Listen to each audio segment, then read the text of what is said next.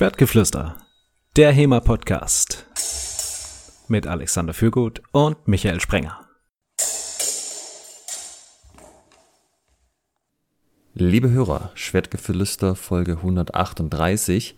Wir stellen heute mal einige Rollenspielklischees auf den Prüfstand und unterziehen die in einem Reality-Check. Wie ist es im Rollenspiel? Wie ist es vielleicht in der Wirklichkeit eher? Passt das zusammen? Passt das nicht zusammen? Das werden wir heute erkunden. Und da weder Michael noch ich besonders viel Erfahrung im Rollenspiel haben, haben wir uns eine Expertin dazu geholt. Die haben sicherlich sehr viele von unseren Hörern auch schon mal gehört oder gesehen, denn ähm, sie betreibt unter anderem den YouTube- und Twitch, YouTube und Twitch-Kanal Orkenspalter, nämlich Mairi Stritter. Hallo Mairi, schön, dass du da bist. Hi, danke für die Einladung, ihr zwei. Ja, äh, Orgenspalter TV auf YouTube und Twitch. Und da machen wir größtenteils Rollenspiele. Also in verschiedensten Sinne. Pen-and-Paper-Rollenspiele sollte man vielleicht dazu sagen. Obwohl die Zeit vorbei ist, wo das immer verwechselt wird, weil mehr Leute Ahnung haben, was das für ein Hobby ist. Und äh, reden drüber, geben Tipps dazu. Wir haben auch schon einiges dazu geschrieben. Und äh, machen auch sogenannte Actual Plays oder Let's Plays, also spielen es als Entertainment für die Kamera. Quasi eine Rundum-Versorgung, was Pen and Paper angeht. Also von, ich würde sagen, schon so 320 von 360 Grad Rundumversorgung, ja. ähm, wenn du sagst, äh, du musst, äh, musstest früher klarstellen, was Rollenspiele sind, weil dann Leute mit was für Vorstellungen ähm, daran gekommen sind? Äh, Sexrollenspiele natürlich. Ach so.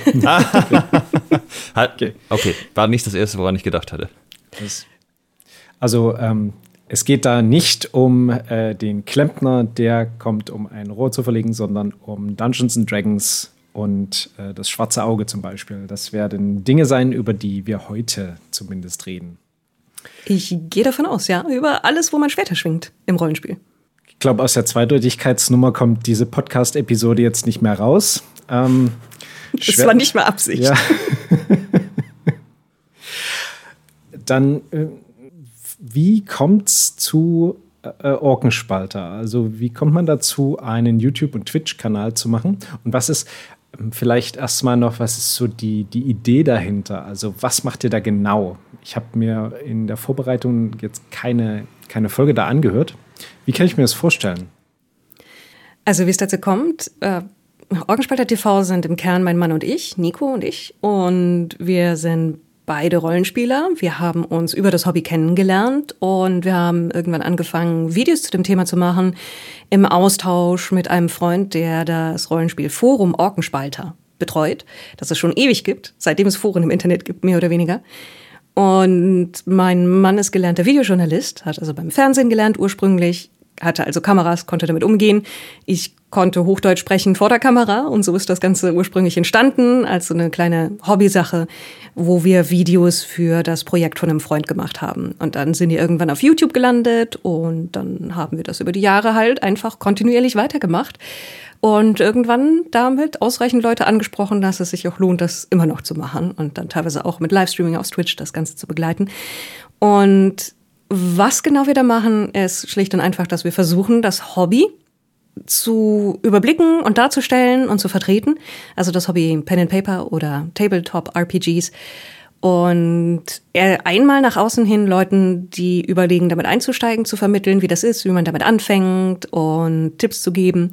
Und andersrum Leuten, die halt schon recht tief in der Materie sind, neue Produkte da Idee, eine Bewertung zu geben, für wen das was ist oder was nicht. Also wir haben auch eine ganze Menge an Rezensionen, an Reviews und dass wir um Sachen vorzustellen und zu zeigen, wie sie funktionieren, aber auch als Entertainment zum Zuschauen, dann auch Spiele spielen. Etwas, das als Format über die letzten Jahre auch generell immer beliebter geworden ist und was wir ziemlich viel inzwischen machen. Und vor, ja, so ich glaube, vor acht, neun Jahren haben wir das das erste Mal gemacht. Da war das noch quasi undenkbar. Da wollten Leute eigentlich nicht vor die Kamera damit und jetzt kann man sich nicht mehr retten vor den Leuten, die, die Bock drauf haben, mehr oder weniger. Aber das sind so die Kernelemente, die wir machen. Reviews, Tipps, äh, über das Hobby reden, über einzelne Aspekte des Hobbys reden in Talks und dann Let's Plays zur Vorstellung von einzelnen Spielen und Stories. Also einzelne Spiele, sind das dann so Rollenspielformate, neue Rollenspielformate, die ähm, die ihr vorstellt?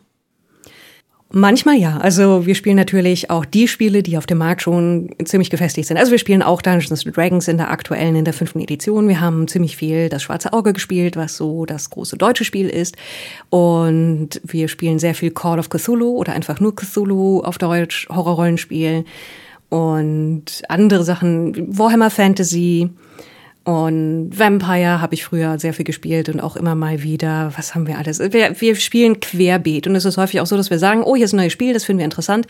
Wir probieren das dann tatsächlich auch mal im Spiel aus. Und das ist wirklich über alle Genres. Wir haben eine Star Trek-Kampagne, wir spielen Star Wars-Rollenspiel. Wir haben verschiedenste Sachen auch umgeschrieben, um Welten abzubilden, für die es nicht spezifisch ein Rollenspiel gibt. Und es kommen aber auch immer wieder neue Sachen dazu, die dann spezifisch was abdecken. Es gibt ein Avatarlast Airbender Rollenspiel, das wir auch dann direkt ausgetestet haben, sobald wir es in den Fingern hatten und so weiter und so fort.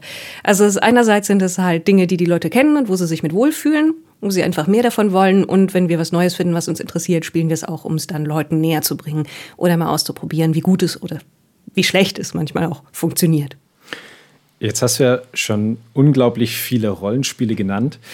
Im, als ich auf, auf Pen and Paper gestoßen bin, ähm, wusste ich gar nicht, dass man das also mit, mit Zettel und Stift ähm, am Tisch spielen kann und einem tausendseitigen Würfel, sondern ich kannte das nur als PC-Rollenspieler. Also mhm. wenn man dann irgendeinen Charakter hat und dann erkundigt man Welten und so weiter und so fort. Also mir war das gar nicht so bewusst. Ähm, ich könnte mir vorstellen, heute ist es vielleicht weitestgehend klar, aber könntest du mh, hm, für unsere Hörerinnen und Hörer noch einmal kurz so, ein, so eine Zusammenfassung geben? Was ist die Idee hinter einem Pen-and-Paper-Rollenspiel? Wie funktioniert das prinzipiell? Also was, was ich schildere, ist die am meisten vertretene Variante. Es gibt natürlich von allem immer Ausnahmen. Es gibt zum Beispiel Rollenspiele, die ohne eine Erzählerfigur arbeiten oder die gänzlich ohne irgendwie Würfel oder sonst irgendwas auskommen. Aber regulär ist es so, dass in einer Runde von meistens so zwei bis sechs Leuten, geht aber auch mehr, die zusammensitzen und eine Person ist die Erzählerperson. Das wird Dungeon Master genannt oder Game Master oder Meister oder Keeper oder Erzähler und so weiter und so fort. Fast jedes System hat einen eigenen Namen für, aber es ist die Person, die die Welt quasi darstellt. Das, was man in einem PC-Rollenspiel halt nicht braucht, weil es der PC macht und die Story schon geschrieben ist und im Spiel enthalten ist. Und alle anderen am Tisch spielen jeweils eine Figur in der Regel und haben dafür eine Reihe an Werten und Beschreibungsteilen. Und je nachdem, was für ein System man spielt, ist das mehr oder weniger komplex. Aber diese Dinge sagen halt, worin ist diese Figur gut und worin ist sie nicht so gut. Und worin ist sie vielleicht tatsächlich richtig, richtig schlecht. Und dann beschreibt man im Wechsel mit der Spielleitung und miteinander, was passiert. Die Spielleitung sagt zum Beispiel, Ihr seht vor euch einen Karren, um den eine ganze Reihe Goblins herumhockt, die relativ ratlos wirken und mit Speeren in den Überresten von diesem kaputten Karren herumstochern. Und dann übernehmen die Spielenden und sagen zum Beispiel, ich drücke mich erstmal in die Büsche und versuche mich näher ranzuschleichen. Oder ich marschiere direkt vorne weg und frage, hallo, braucht ihr Hilfe? Oder ich sage, Goblins, das ist sicher nicht deren Karren, die haben den überfallen und stimme direkt mit der Waffe darauf hin. Und dann reagiert wieder die Welt, je nachdem, was die Leute gemacht haben. Und so beschreibt man den Wechsel. Und jedes Mal, wenn es eine Situation gibt, wo es spannend ist, wenn etwas schiefgehen könnte oder wo wirklich Zufall und mit reinspielt, beziehungsweise Leute etwas gegeneinander machen, wird mit Würfelwürfen in der Regel entschieden, ob etwas funktioniert. Und da kommen dann die Werte von einem Charakter mit rein, indem sie den Wurf zum Beispiel leichter machen oder irgendwo Dinge drauf addieren oder abziehen. Und das ist dann jeweils unterschiedlich geregelt, je nachdem, was man spielt. Aber im Endeffekt heißt es dann zum Beispiel, du willst dich in die Büsche schlagen und heimlich näher rankommen, dann machst du mal einen Wurf auf Verstecken oder Schleichen oder Stay Hidden oder wie auch immer es jetzt gerade in dem System heißt. Und dann gibt es einen Mechanismus, der am Ende sagt, ob es gelungen ist oder nicht. Und dann wird auf Basis von dieser Entscheidung weitererzählt. Und so funktioniert es mehr oder weniger. Und weil es heute, glaube ich, auch um Schwertkampf gehen wird, ist so mein Verdacht bei Schwertgeflüster, dass das das sein könnte, was unser Schwerpunkt ist. Spätestens, wenn es ans Kämpfen geht, wird es meistens komplizierter noch. Was sind denn die Rollenspielsysteme, wo es wirklich um Schwertkampf geht im historischen Ambiente? Das sind, die zwei großen sind ja wahrscheinlich in dem Fall Dungeons and Dragons und das Schwarze Auge DSA, oder? Also Dungeons Dragons ist das größte Rollenspiel der Welt, also das auf jeden Fall. In Deutschland ist das Schwarze Auge da relativ weit vertreten und das Schwarze Auge hat seinen Ursprung beim Kampfsystem tatsächlich in der Vorstellung davon, Fechten darzustellen. Also da gibt es eine sogenannte aktive Parade, etwas, was ganz wenig Systeme tatsächlich haben, wo also der Angreifer würfelt, ob er rein theoretisch treffen würde und die verteidigende Person würfelt, ob man denn dann tatsächlich irgendwie noch ausweichen oder tatsächlich den, dann eine Parade hinlegen kann. Das ist so ein bisschen aus einer Faszination für Mantel- und Degen-Geschichten und einem Spiel, das ich En Garde nannte, was diesen Mechanismus hatte und halt eben auch so auf ähm, Fechten in der klassischen Musketier-Vorstellung irgendwie hinauslief. Es gibt natürlich Schwertkämpfen in der ganzen Menge, historischen, pseudohistorischen und Fantalter, sag ich mal, oder Fantasy-Historien-Varianten. Es gibt zum Beispiel äh, RuneQuest, was eher so in einem bronzezeitlichen Fantasy-Setting spielt, wo aber auch Schwertkampf durchaus wichtig ist. Es gibt auch Spiele, die, die in anderen Epochen spielen, wodurch es aber Fechten noch parallel zu Schusswaffen wichtig ist, welche die zum Beispiel in der Fantasy-Piratenzeitalter spielen, wie Seven Seas und alles Mögliche. Und ich meine, selbst wenn man Star Wars spielt, ist Schwertkämpfen erstaunlich ja. wichtig und nicht nur bei Jedis, weil auch irgendwie die Hälfte der Leute dann mit Vibro-Schwertern rumläuft und so weiter. Ich finde, also wir haben ja gesagt, ne, heute geht es ja um den Reality-Check. Da können wir an dieser Stelle gleich mal anfangen. Ist, ähm, also dieses System ist, würde ich sagen, besteht den Reality-Check absolut. Würfeln, ob man trifft oder eine Parade hinkriegt, ist totally legit. Ähm, habe ich das Gefühl, ist bei manchen Gefechten, die ich so beobachte oder an denen ich selber teilnehme, auch der Fall, dass wir hätte würfeln können, was jetzt gleich passiert. dass es eher auf den Zufall ankommt, als auf die, äh, wie, wie man tatsächlich in dem Moment entscheidet oder agiert. Ja, manchmal ist es so ein bisschen, als hätte man jetzt Schnick, Schnack, Schnuck gespielt und eines, einer kriegt es halt hin, der andere nicht. Ähm, äh, ja, also da würde ich sagen, Reality Check bestanden. Würfeln ist eine super Variante. Es ist, ich muss da direkt meine Gegenfrage stellen, weil äh, ich versuche immer dann auch Leute zu kriegen, wenn ich zum Beispiel schreibe, auch äh, für, für Romane oder sonst irgendetwas, die sich damit auskennen. Und ich habe mit Leuten geredet, die halt verschiedene Kampfsport, Kampfkunst-Varianten und dergleichen machen. Und von vielen habe ich die Aussage bekommen, dass das Entscheidende schlicht und einfach Übung ist, dass du Dinge automatisch machen kannst, ohne drüber nachzudenken. Und dass dann im Endeffekt, wenn du wirklich in einem, in, in einem Kampf bist, das drüber nachdenken, was du tust, in zweiter Stelle ist, weil dafür hast du eh nicht die Zeit, sondern dass es eher darum geht, hast du das oft genug gemacht, dass du in der Situation quasi automatisch weißt, was zu tun ist. Würde das den Reality-Check bestehen aus eurer Sicht? Äh, witzigerweise haben wir dazu in unserer Episode 136 äh, quasi gesprochen. Da ging es darum, wie man Bewegungen lernt, wie man Techniken lernt. Und da sind wir auch da drauf gekommen auf einen Ansatz, äh, einen sportwissenschaftlichen, der eben besagt, dass du nicht die Zeit hast, drüber nachzudenken bei manchen Aktionen, sondern dass dann direkt, also du hast einen Reiz und es löst direkt eine eine Handlung aus. Aber da ist Alex noch ein bisschen fitter als ich bei dem Thema. Ja, ich wollte eh schon einhaken. Also gerade das mit den Würfeln ist so ein bisschen eine Sache. Ähm, was das ja abbildet, ist, dass es nicht 100% die Chance immer gleich ist, dass irgendwas klappt oder nicht, sondern dass es da eine gewisse Bandbreite gibt. Das klappt vielleicht mal besonders gut und mal nicht so gut. Aber wenn ich jetzt zum Beispiel so ein Computerrollenspiel denke, ich habe zum Beispiel jetzt die letzte Zeit äh, ein bisschen Baldur's Gate 3 gespielt mhm. und was da halt bei einigen Sachen passiert, ist, die Leute halt, ähm, also quasi eine Eins würfeln jetzt in D&D, ähm, also ein Critical Failure. Und das halt selbst bei Sachen, die die eigentlich gut können. Und ah, das ist irgendwie nicht so super realistisch, weil wenn du natürlich irgendwas sehr gut geübt hast, dann ist die Chance, dass es so, so komplett verpatscht, da muss schon äh, sehr viel zusammenkommen.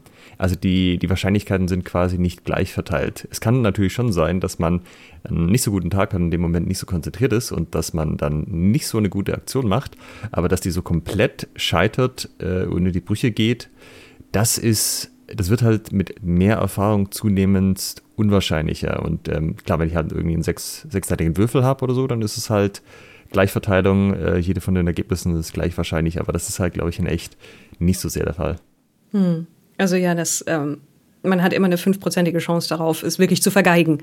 Das ist korrekt, weil genau. man in dem W20 halt diese, diese glatte Wahrscheinlichkeitsverteilung hat. Was lustigerweise tatsächlich der, der Grund ist, warum es gemacht wurde, weil Gary Gygax und Dave Arneson, die ursprünglich Dungeons and Dragons erfunden haben und gesagt haben, wir würfeln jetzt mit dem W20, die kamen aus so historischen Kampfsimulationen, also mit kleinen Zinnfiguren im Endeffekt, Skirmishes und den Unabhängigkeitskrieg und sowas nachspielen. Und da wurden in der Regel größere Mengen von W6 verwendet, die halt so eine Glockenkurvenwahrscheinlichkeit haben. Wir haben gesagt, wir haben keinen Bock mehr, dass alles immer in der Mitte landet. Wir wollen die extremeren Ergebnisse. Und da gehört dann eben auf einmal auch dazu, dass es zu fünf Prozent schief geht, egal wie gut du bist. Oder andersrum, dass es zu fünf Prozent immer gelingt, egal wie unwahrscheinlich es ist. Also es kommt halt schon auch sehr drauf an, was du genau machst. Es gibt einfach Sachen, die in sich selbst schon ähm, eine höhere Wahrscheinlichkeit haben, dass sie klappen oder nicht. Aber ich sag mal so, wenn ich jetzt eine Blankwaffe habe und ich stehe in Reichweite und ich versuche jetzt den Michael zum Beispiel zu hauen, dann ist die Chance, dass ich komplett an ihm vorbeischlage, nahe Null, weil irgendwas werde ich schon noch wissen. Die Frage ist dann halt nur, treffe ich das, was ich treffen wollte, so. Mhm. Wohingegen, wenn ich jetzt, äh, keine Ahnung, ich habe jetzt irgendwas, eine Wurfwaffe, ein Speer oder so, und äh, da kann es natürlich schon sein, dass ich einfach komplett dran vorbei steche oder werfe. Okay. Ich habe das Gefühl, dass wir, wir sind, wir sind gerade so bei, wie wahrscheinlich ist es überhaupt, jemanden zu treffen.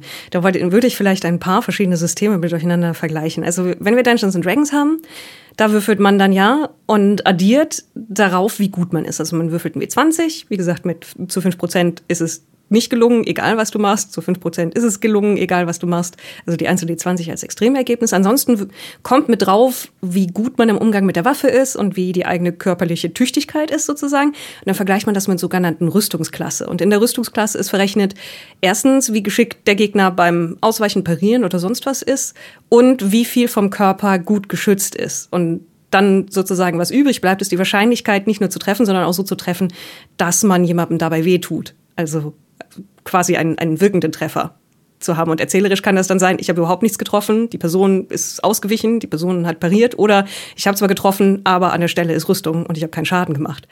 Weiß, wie, wie, wie fühlt sich das für euch an, das System? Ich habe noch zwei weitere in petto oder drei, die wir dann noch vergleichen können damit, um mal zu schauen, wie gut sie sich abchecken lassen. Also das mit der Rüstungsabdeckung, dass das die, ähm, also je mehr Rüstung ich halt trage und je besser die mich abdeckt, desto besser ich geschützt bin, das ist natürlich schon äh, sehr realistisch. Weil klar, es gibt immer so ein paar Sachen, die sind schwer zu schützen, zum Beispiel die Achseln oder die Rückseite der Kniekehlen, weil das bewegt sich einfach, während mhm. ich mich bewege. Das kann ich nicht so einfach mit irgendwie eine Platte drüber schieben und das ist das zu.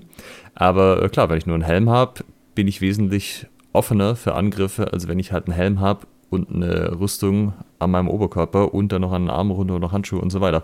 Also da ist natürlich jedes Stückchen Rüstungsteil, was ich mehr anhabe, äh, lässt weniger Raum zu, wo ich dann noch getroffen werden kann. Das lässt sich aber auch sehr gut, ähm, also es korreliert sehr gut. Man kann das im historischen Fechten auch recht gut messen, den, den Rüstungswert, nämlich wenn man sich die Farbe der blauen Flecke drunter anguckt. Also so von so einem hellen, ganz ähm, ne, Hautfarbe ein bisschen, bisschen dunkler, wo man so sieht, ah, so leichtes Grün, bis hin zu tief lila, schon fast schwarz ähm, ist da die, die gesamte Bandbreite. Und darüber lässt sich der, der Rüstungswert quasi eigentlich über so eine Skala abbilden, ganz gut. Geht man eigentlich an der Stelle davon aus, wenn man jetzt zum Beispiel sagt, ich mache einen Angriff, mhm. äh, ist der sozusagen dann also ist das ein bestimmter Angriff oder ist das ein für die Situation passender Angriff und diese ganzen Werte beeinflussen dann halt nur, ob, ob ich mir sozusagen das Passende aussuche für die Situation? Das hängt tatsächlich wieder vom System ab. Die meisten Rollenspiele sagen, ein Angriff ist einfach ein zur Situation passender Angriff, mhm. um es nicht zu komplex zu machen. Und dann kann man es beschreiben, wie man möchte. Äh, zum Beispiel, dass, dass man halt eben einen relativ schlichten, aber kraftvollen Hieb von rechts oben nach links unten ausführt oder dass man sich an einem Stich versucht oder sonst irgendetwas. Und das ist dann persönlich so vom Geschmack her ausstaffieren im erzählerischen Teil und die Würfel sagen nur, gelingt es oder nicht. Aber es gibt auch durchaus Systeme, wo du dann einen Unterschied machen kannst darin, auf welche Art und Weise du angreifst. Bei Das Schwarze Auge zum Beispiel gibt es sehr viele verschiedene Sondervarianten, wie man mit einem Wuchtschlag angreifen kann oder mit einer Finte jemanden irgendwie dazu verlocken, irgendwie falsch zu reagieren mit der Parade und so weiter und so fort. Es gibt ein Spiel, das ich sehr gerne mag. das einfach einen Unterschied macht im Angriff, ob du schlägst oder stichst und dann dem Gegner unterschiedliche Varianten gibt, wie man darauf reagieren kann, beziehungsweise manche Sachen sind nicht mit allen Waffen möglich und oder sinnvoll und lassen sich unterschiedlich gut mit dem Schild abwehren. Solche Dinge, dass es da Interaktionen gibt sozusagen zwischen den Aktionen und den Reaktionen. Aber bei den allermeisten ist es einfach, ich mache Angriff, hier Flavor hinzufügen. okay. Du versuchst das etwas dagegen zu tun oder es ist sogar mit einem Wurf abgehandelt, ob gelungen oder nicht. Das finde ich schon mal sehr spannend. Das war mir nicht so richtig klar. Ich habe halt vor allem auch mit äh, PC-Rollenspielen Erfahrung und die mhm. animieren das ja quasi immer gleich. Und zum Beispiel, wenn ich jetzt jemand habe, der halt ungerüstet ist, dem kann ich einfach von oben auf den Kopf hauen mit äh, einer großen Anzahl Waffen und das wird auf jeden Fall Schaden anrichten. Also sobald jemand halt einen Helm trägt, würde sich das zum Beispiel nicht mehr lohnen. Da müsste man halt immer gucken, wo ist denn die Blöße, wo ist denn da, wo die Rüstung nicht da ist oder am wenigsten da ist, dass ich da quasi gezielt angreife und äh, quasi gleicher Angriff bei unterschiedlichen Rüstungen würde keinen Sinn ergeben, aber wenn das eigentlich eh schon mitgedacht ist, dass ich natürlich gucke, was, was der andere macht und was ich da so tun muss äh, und es halt schwerer wird natürlich, je weniger Angriffsfläche ich habe, äh, das ist durchaus plausibel. Also das finde ich gut. Ja, also das ist, das muss man auch nicht machen, aber es gilt als guter Stil zu erzählen, wie man den Angriff umsetzt. Es gibt auch einen, einen Unterschied. Manche Systeme sagen, einmal würfeln ist tatsächlich quasi eine Kampfbewegung. Also das ist ein Schlag, aber die allermeisten, und die ziehe ich auch vor, begreifen das eher als einen kurzen Schlagabtausch, der passiert mhm. und an dessen Ende dann mehr oder weniger entschieden wird, ob da etwas erfolgreich war oder nicht. Wo ich nicht weiß, wie realistisch das ist, sozusagen aus eurer Sicht, wie schnell ist so ein Abtausch sozusagen entschieden in der Regel. Ich habe eher nur versucht, sozusagen fortbildungsmäßig und zum Erzählen ähm, Videos anzuschauen von unterschiedlichen Schwertkampftraditionen, die dann meine Erkenntnis war, zu einem guten Teil darin bestehen, dass Leute sich anschauen und abwarten, bevor sie in Aktion treten.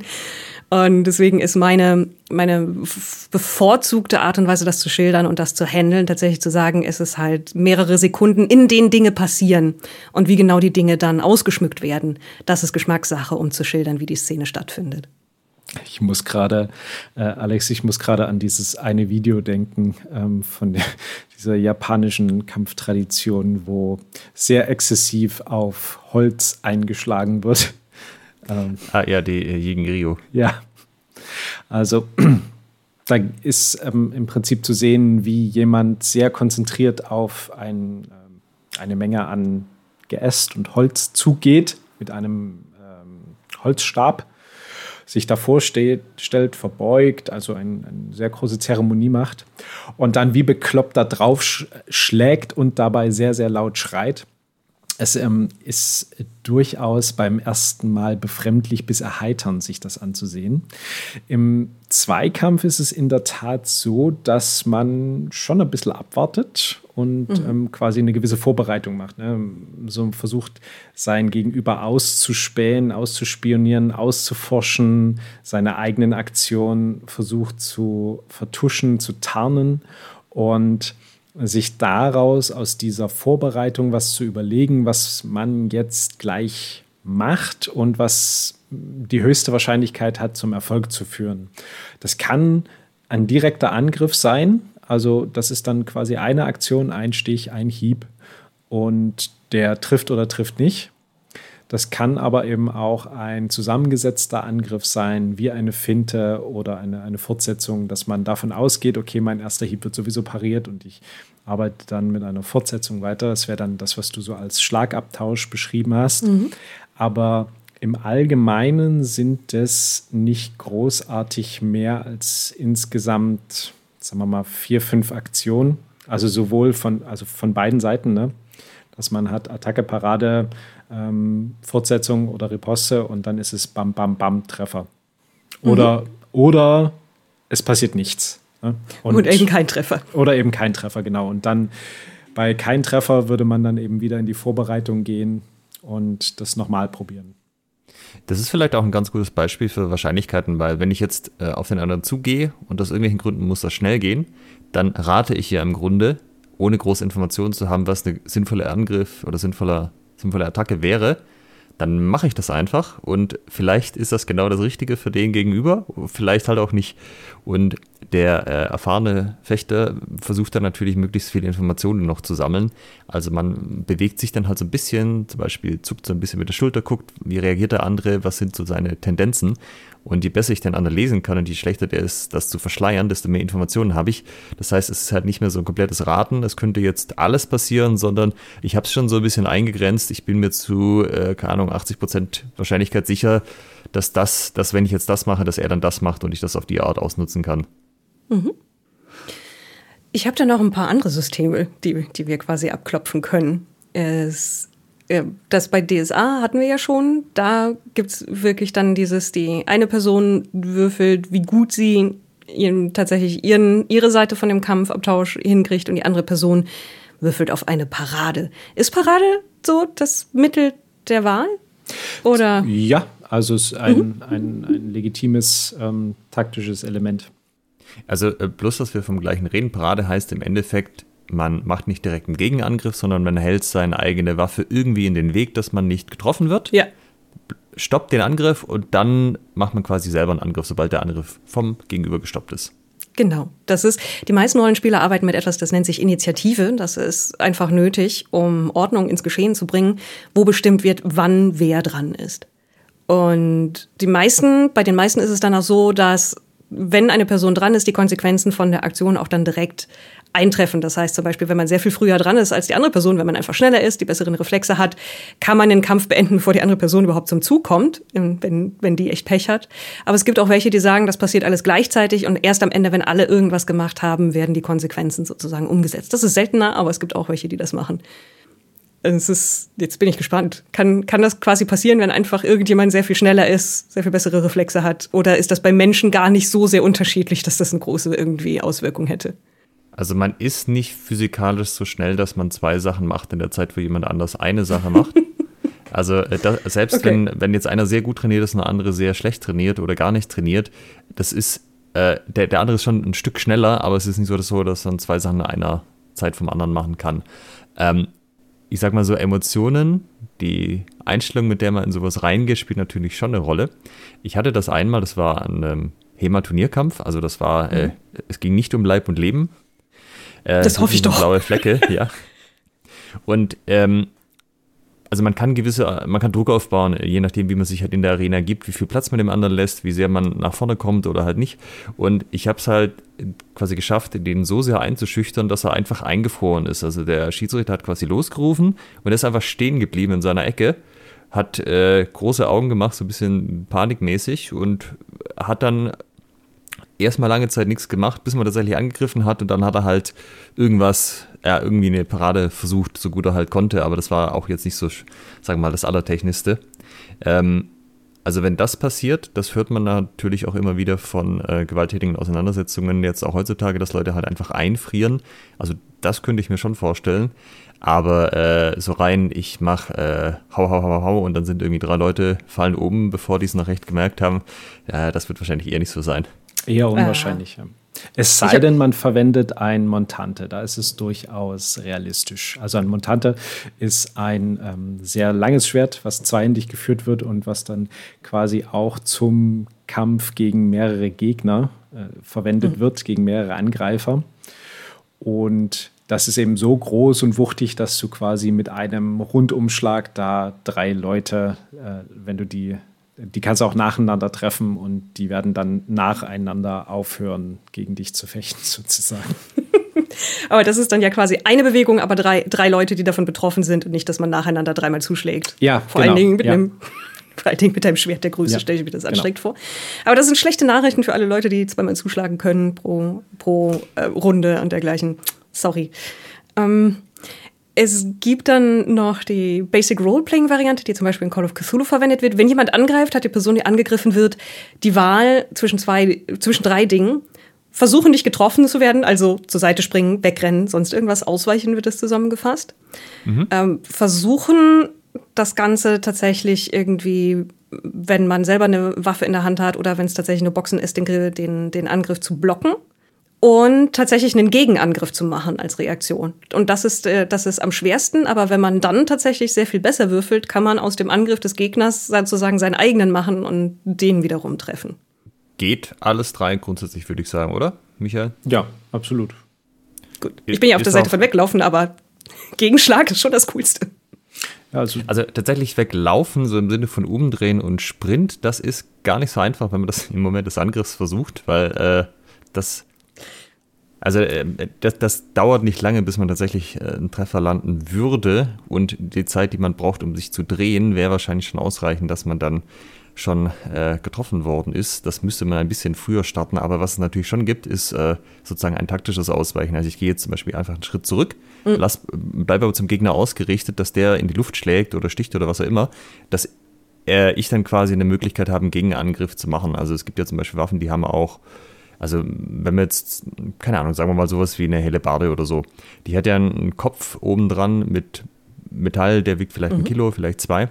Das ist tatsächlich auch nicht so super schnell, wenn der einmal am Boden angekommen ist. Also wenn man jetzt von irgendwie von oben nach unten schlägt, dann ist er auf dem Boden. Da hat man ein kurzes Zeitfenster, wo man dann selber wieder nach vorne gehen kann und seinen, Zeit, äh, seinen eigenen Angriff machen kann, äh, wo man nicht unmittelbar in Gefahr ist. Also das ist auf jeden Fall so. Und ja, das Gegenangriff-Greifen ist tatsächlich auch in echt äh, das Schwierigste. Wenn man das nämlich nicht so gut macht, dann treffen einfach beide, dann sozusagen haben beide Schaden genommen, was irgendwie nie Sinn der Sache ist.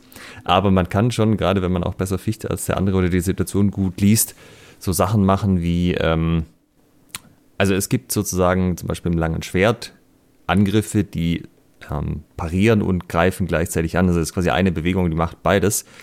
Die muss man aber halt auch treffen. Wenn man die nicht trifft, dann ist auch wieder ungeschickt. Und die, und die Variante sozusagen erst parieren und dann einen Antwortangriff, also seinerseits einen Angriff zu machen, die ist äh, natürlich vollkommen legitim. Das hast du auch eigentlich in jedem System. Also jedes Waffensystem kennt irgendwie äh, Parade und Dagegenangriff. Genau, also mhm. Parade-Riposte sozusagen. Ähm, was mir aber noch eingefallen ist zu den zwei Aktionen. Ähm, es gibt in der Tat eine Sache, zumindest beim langen Schwert, da kommt das äh, dem, dem recht nahe. Und zwar ist es ein Twerhau. Das ist im Prinzip so, dass du das Schwert so ähm, schwingst, dass du ähm, dass die Klinge äh, parallel zum Boden ist und du es quasi von einer Seite sehr, sehr schnell auf die andere Seite bewegen kannst. Also so links, rechts. Du haust dann mhm. eben nicht von oben zu, sondern von der Seite. Und durch die Mechanik dahinter ist es möglich, da sehr, sehr schnell bam, bam, zwei Hiebe hintereinander zu führen. Also das würde ich sogar als zwei Aktionen in, in einer Zeit gelten lassen. Ich nehme dies als absolute Ausnahme zur Kenntnis. Ja. Dankeschön. Ja. okay. Also die Regel ist es nicht, sag mal so. Ja, ja. das stimmt. Und dann gibt es noch ein System, was ich einfach mag, weil es äh, ein, ein bisschen zynisch ist und auch die Welt, Warhammer Fantasy, da hat man zwar durchaus Werte, wo man gucken kann, wie gut und wie schlecht man ist. Die meisten Leute sind nicht gut in, in dem, was sie tun, zumindest vom Start weg. Und dann wird nur verglichen zwischen angreifender Person und verteidigender Person, wer mehr versagt hat. Also beziehungsweise halt, hm, ich habe ich, ich habe nicht, ich habe zwar nicht wirklich getroffen, aber ich habe so ein, so ein bisschen blöd rumgehampelt und dann würfelt die andere Person und sagt, ja, aber ich habe richtig Scheiße gebaut und dann hat immer noch eine Person gewonnen. Also es ist ein, ein Vergleichen des Versagens und Gewinnens und nicht sozusagen ein absolutes. Es ist, ist es in solchen Fällen, weil ich stelle mir das dann so vor, wenn ich eine Waffe in der Hand habe und ich bin scheiße damit, aber die Person mir gegenüber ist noch schlechter. Was bedeutet das? Das bedeutet, dass ihr noch ein bisschen üben solltet. ja, aber erstmal überleben bis dahin. Also ich meine, man kann sich das ja schon mal anschauen, wenn so komplette Anfänger so die ersten paar Male miteinander fechten. Also es gibt zum Beispiel eine Sache, die sollte man vermeiden, das ist großes Ausholen. Also das ist, wenn man jetzt so irgendwie Bühnen- oder Schaukampf macht, natürlich wichtig, dass der andere sieht, dass der Angriff kommt, aber genau aus dem Grund will man das normalerweise vermeiden. Weil in dem Moment des Auf Ausholens bewegt sich die Waffe vom anderen weg. Das heißt, man kann nicht unmittelbar in Angriff übergehen, man ist für einen Moment offen. Wenn der andere das checkt, kann er in dem Moment einen Angriff machen, der auch wieder sehr sicher ist, wo man treffen kann, mit großer Wahrscheinlichkeit, ohne dass man selbst getroffen werden kann. Und äh, man sieht das schon manchmal, dass dann ja, gerade bei Anfängern zwei voneinander stehen. Der eine holt schön aus, der andere denkt sich, ah, okay, ja, ja. Macht dann was, was eigentlich nicht so richtig eine super Aktion ist, aber es war halt zufällig im richtigen Moment sozusagen und dann äh, klappt das irgendwie trotzdem. Also mit, ich würde es nicht ganz so drastisch ausdrücken, wenn die Leute frisch dabei sind, dass sie da versagen. Äh, es ist alles ja eine Übungssache, aber äh, ist natürlich schon so, wenn der andere, also es ist immer relativ, der Skill zueinander. Wenn ich einfach besser bin als der andere, kann das, also kann das heißen, dass ich irgendwie ganz gut bin oder dass der andere halt nicht so gut ist.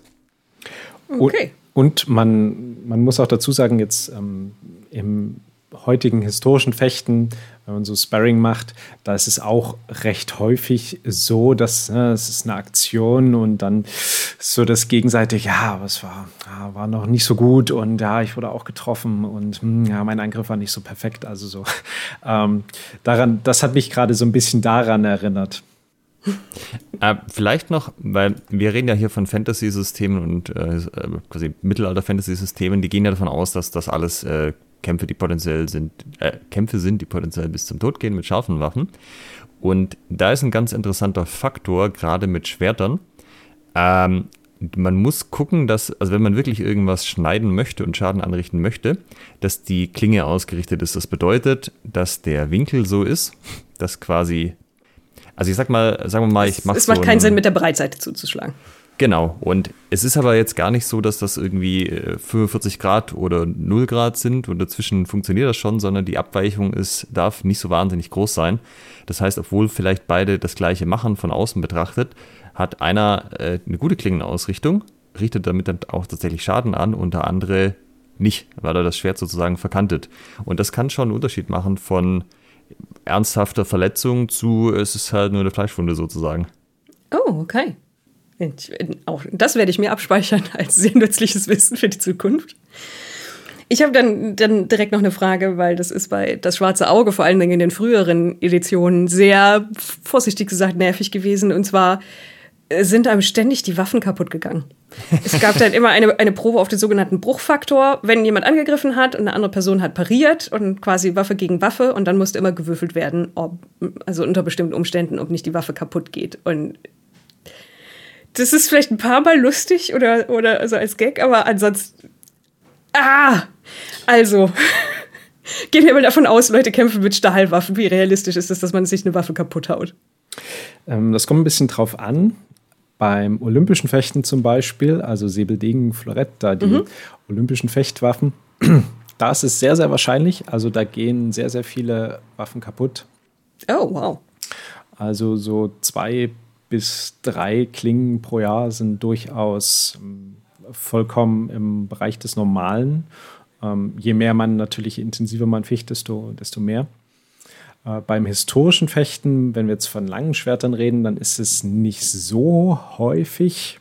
Mir sind allerdings auch schon welche kaputt gegangen und ähm, meiner Freundin zum Beispiel sind auch ist eine im während des Wettkampfs kaputt gegangen. Und das ist ungefähr so, wie du das beschreibst beim, beim Würfeln. Äh, so mal, es war ganz witzig, aber irgendwann nervt es dann halt auch.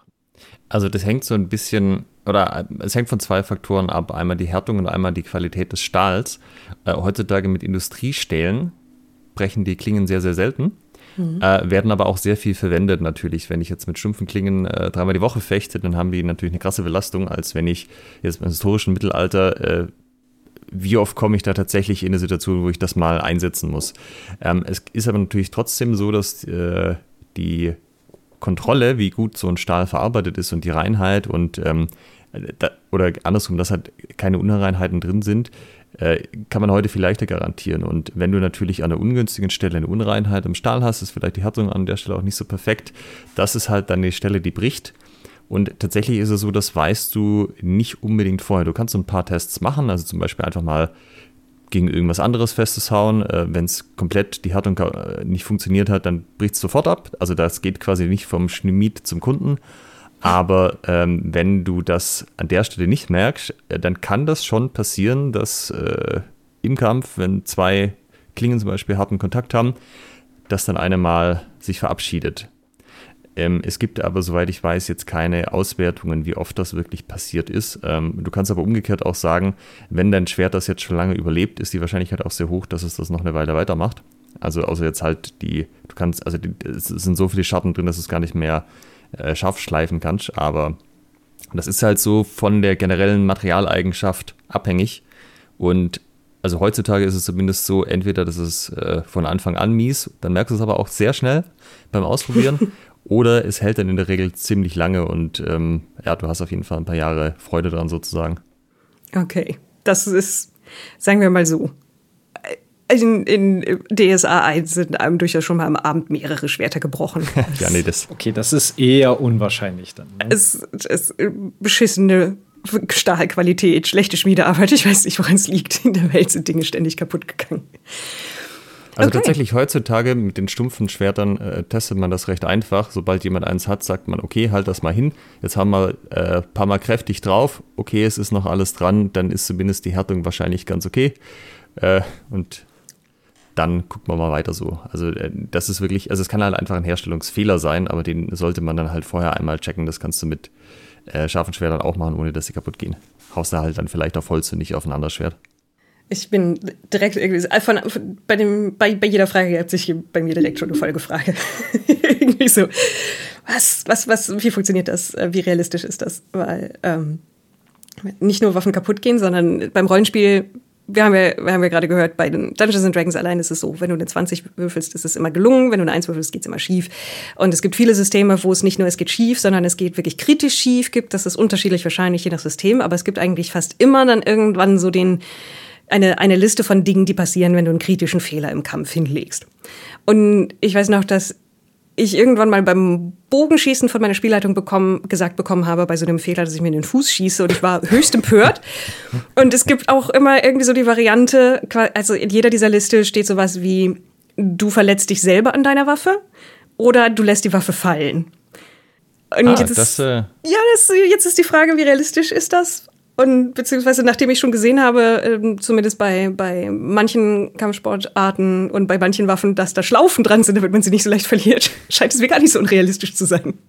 Also habe ich zumindest schon erlebt, dass einfach auch eine Waffe mal runterfällt, weil man sie äh, aus der Hand geschlagen bekommt oder weil man irgendwie einen, einen blöden Griff hat oder sozusagen ja, sich in der Aktion dann irgendwie so komisch gedreht hat, dass er halt plötzlich dann weg war. Also ist nicht völlig aus der Luft gegriffen.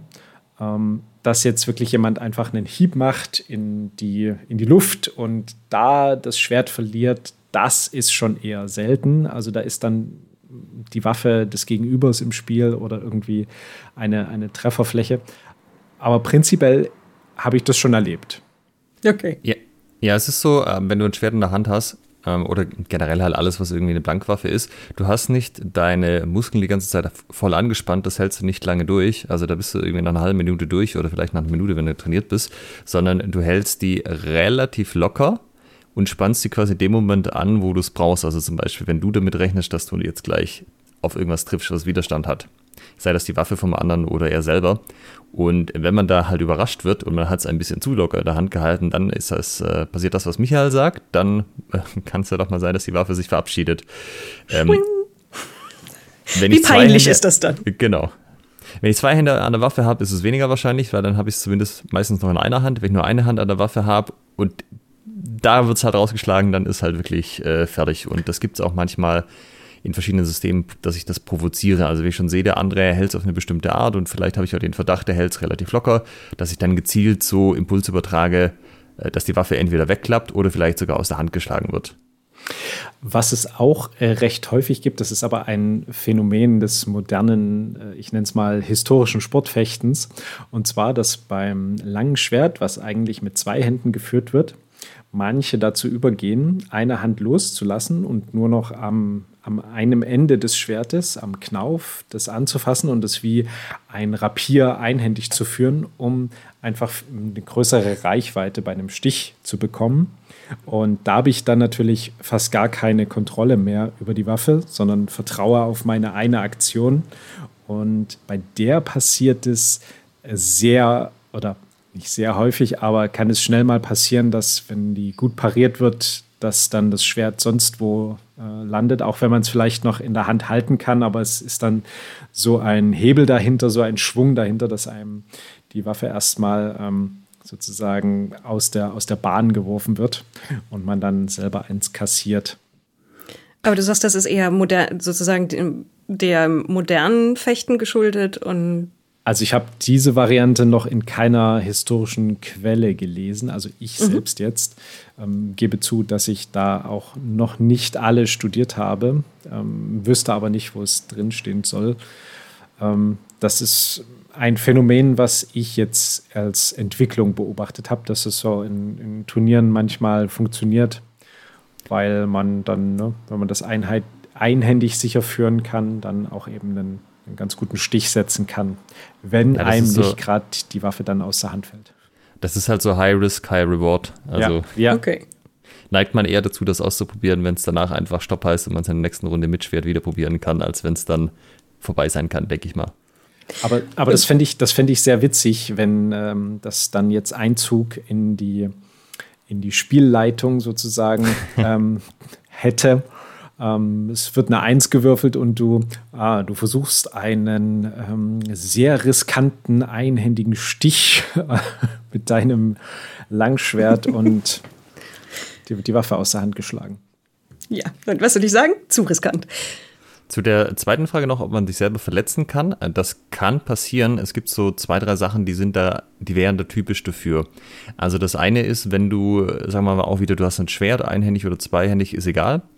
Und ich mache zum Beispiel einen Schlag von rechts oben nach links unten. Wenn ich mit dem rechten Bein vorne stehe am Ende des Schlages, also das linke Bein hinten habe, dann kann ich das bis zum Boden runterziehen und dann schlage ich an meinem Körper vorbei. Wenn ich aber andersrum stehe, dass das linke Bein sozusagen vorne steht, also da, wo mein Hieb endet, ja, also links unten, linkes Bein vorne, mhm. dann äh, würde ich mein Bein treffen. Und das ist natürlich was, was man Leuten antrainiert, dass sie das so nicht machen. Aber wenn man das mal in dem Eifer des Gefechts vergessen sollte, kann das schon durchaus passieren, dass man sich das Ding dann gegens Knie haut oder gegen den Unterschenkel. Und das zweite wäre auch, wenn du, äh, also du kannst zum Beispiel so ein Schwert auch mal über den Kopf hinnehmen, da gibt es verschiedene Situationen, wo sich das lohnt. Und wenn du jetzt ein langes Schwert hast, die haben so, ja, sagen wir mal irgendwie, irgendwas bis maximal 30 Zentimeter Parierstange oder so. Ähm, die Leute nehmen das dann quasi über den Kopf und denken, ja, passt schon, ich äh, konzentriere mich auf den Gegner und hauen sich dann halt die eigene Parierstange so an den Hinterkopf. Ah, okay, okay, okay. Vor ja. allem, wenn man das besonders schwungvoll macht, weil man denkt, ich muss jetzt gleich irgendwas weitermachen. Und ähm, es gibt aber Schwerter, also zum Beispiel so zweihändige Schlachtschwender, äh, Schlachtschwerter, Biedenhänder, Montante, die haben eine viel, viel längere Parierstange. Und äh, gerade wenn die Leute das nicht gewohnt sind, ist das ganz notorisch so, dass die halt erstmal das Ding sich einmal in die Rübe hauen und dann merken, ah ja, okay, Parierstange ist länger, ich verstehe.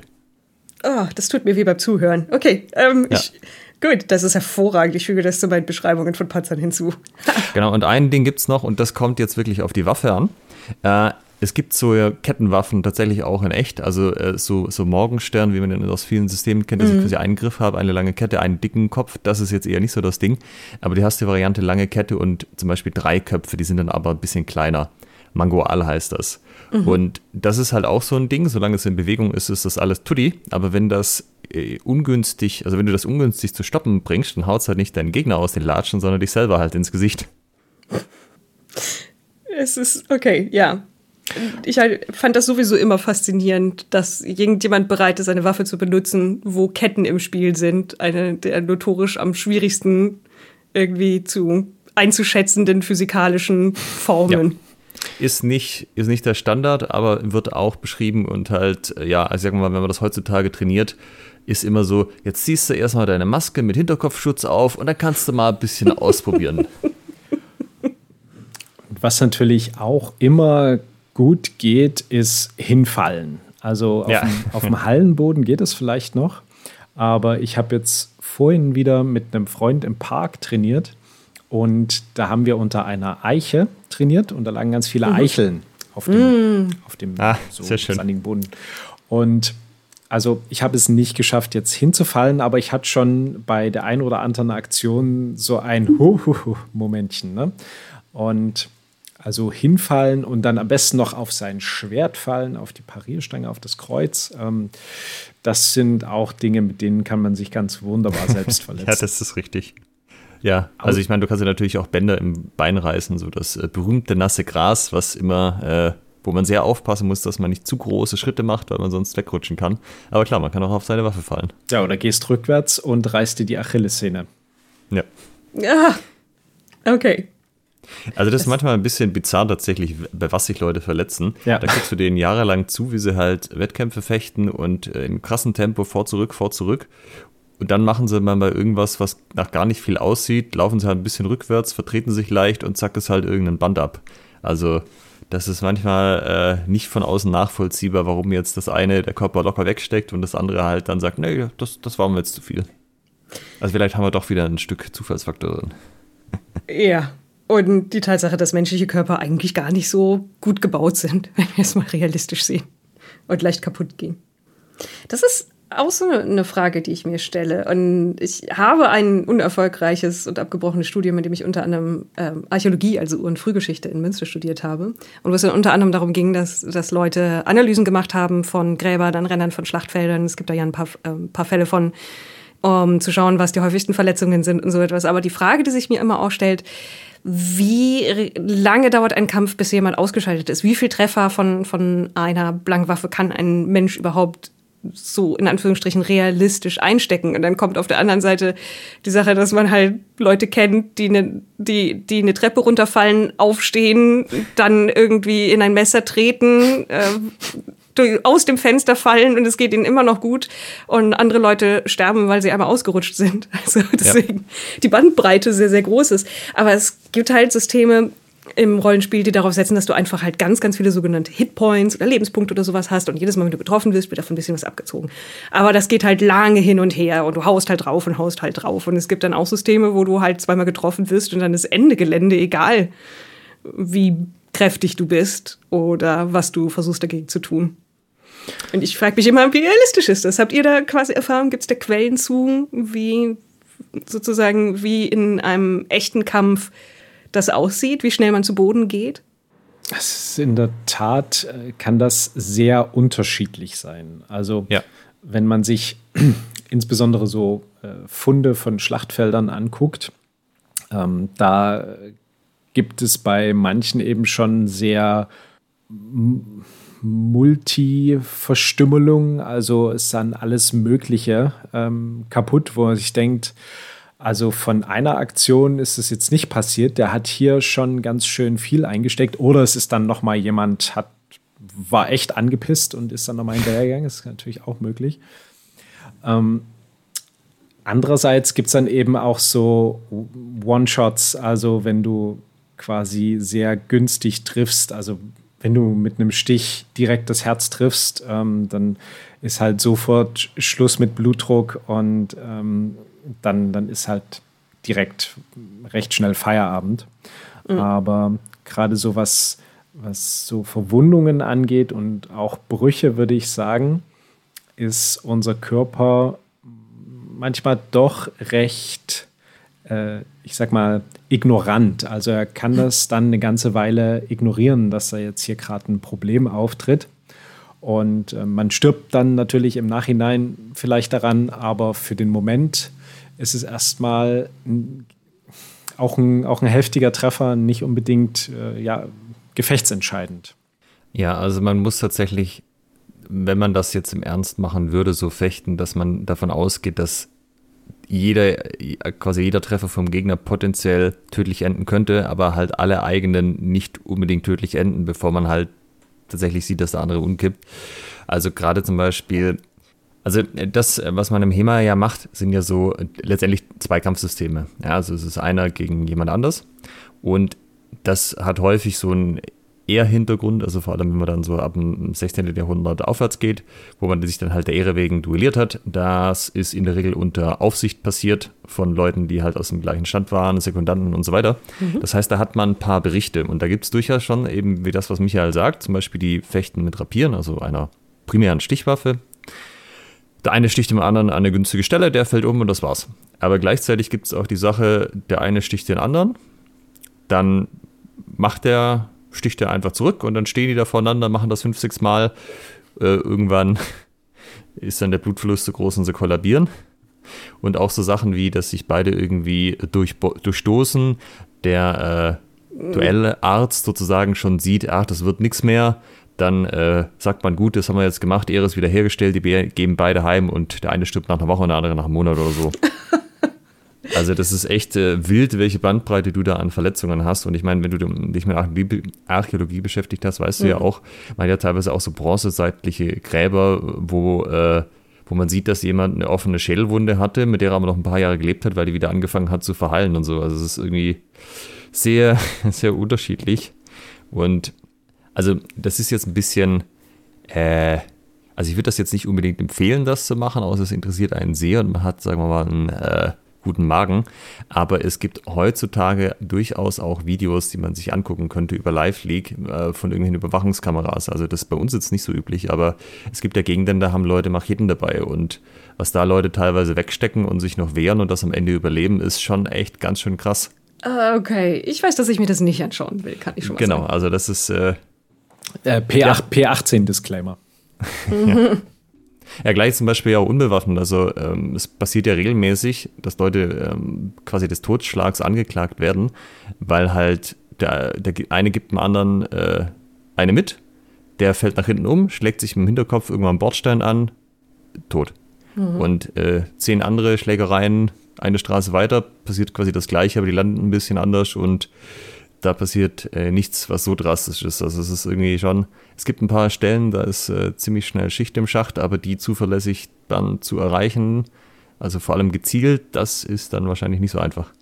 Okay, also kurz beantwortet ist, man kann es nicht sagen, wie lange es dauert, bis jemand umfällt. Nicht, nicht zuverlässig. Also man, ich würde sagen, so Schwert im Herzen und Schwert im Hals, ähm, da würde ich sagen, recht zuverlässig ist äh, eigentlich gleich Ruhe. Aber alles andere, so besonders mit, mit so feineren Waffen, wie Alex das beschrieben hat, Rapier, Rapier irgendwo im Bauchraum, das ist, also es dauert eine Weile, bis du dann eben an, einer Verblu an inneren Blutungen oder an äh, Infektionen dann eben dahinscheidest. Mhm. Ich habe jetzt, hab jetzt zugegeben schon, schon eine Menge gelernt und eine, eine, eine Menge sehbenützlicher Beispiele von unterschiedlichen Rollenspielen gebracht. Was mich von eurer Seite aus auch noch echt interessieren würde, was, was sind so Pet Peeves? Was sind so Dinge, die ihr in, in Fantasy-Darstellungen und dergleichen seht und die euch tatsächlich so fast schon so, so, so diese körperliche Reaktion auslösen, die man auf jeden Fall vermeiden sollte in seinen Beschreibungen und seinem System. Ah, hm. mhm. Also ein Klassiker sind ja, dass die Waffen einfach wahnsinnig schwer sind. Ich weiß nicht, in welchem System das überall so ist, aber die, also ein äh, zweihändiges Schwert, ein langes Schwert, das hat irgendwie anderthalb Kilo.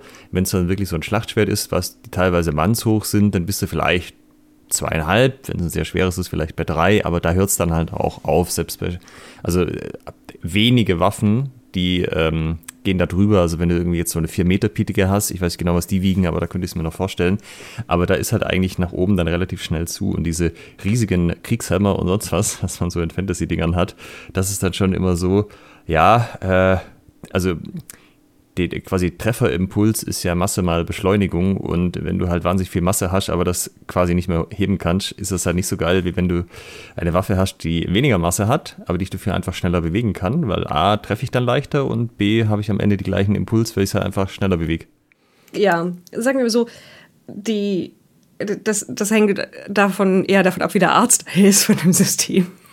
Obwohl es gibt auch Systeme, wo es gar nicht unwichtig ist, wie viel eine Waffe wiegt, wo es dann tatsächlich darum geht, auch wie viel man mit sich rumschleppt, weil man dann, weil es gibt halt Leute, wo man dann irgendwann schaut und sagt, du hast ein Breitschwert und ein Langschwert und zehn Dolche, eine schwere Armbrust und einen Schild und ein Kettenhemd und einen Helm und Nahrung für sieben Tage. Also wo, wo man dann halt wirklich sagen kann, so viel schleppst du nicht. Äh, bei den meisten ist aber dann nicht so groß wirklich, wie, wie viel wiegt die Waffe. Also hat, ich bin gerade echt am überlegen, aber ich glaube, es gibt kein System, wo das Gewicht der Waffe Einfluss darauf hat, wie man mit ihr kämpft tatsächlich. Was es gibt, es Systeme, wo es darum geht, wie lang die Waffe ist, also wie groß die Reichweite ist. Ah ja. Ähm, lass mich das präzisieren. Also ich meine auch jetzt auch in Darstellungen, wie groß die Sachen einfach abgebildet werden. Also mhm. das ist so ein typisches Ding, dass da halt das Ganze super klobig aus sieht und halt einfach mehr von allem hat, als es bräuchte. Da hast du hier 15 Schnörkel und da noch drei, drei Stacheln und so. Mhm.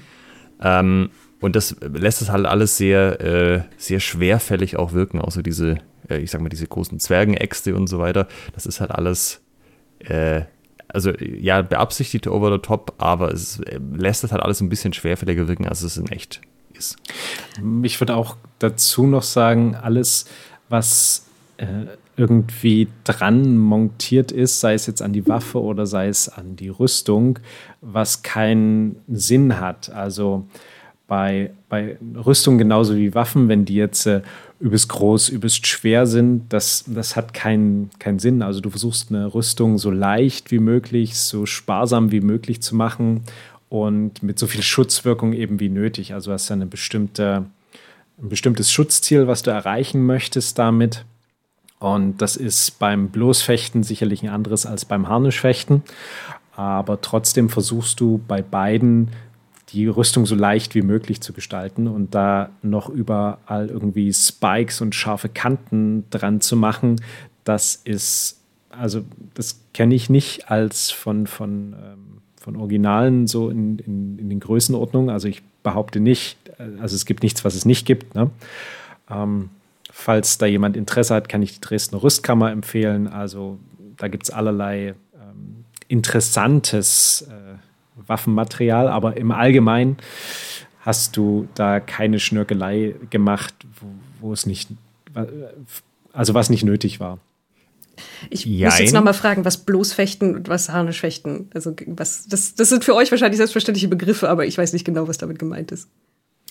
Das Bloßfechten ist eine Art des Zweikampfs, wo du keine besondere Rüstung trägst, also kein mhm. Helm. Sag mal mal wenig. Wenig, ja.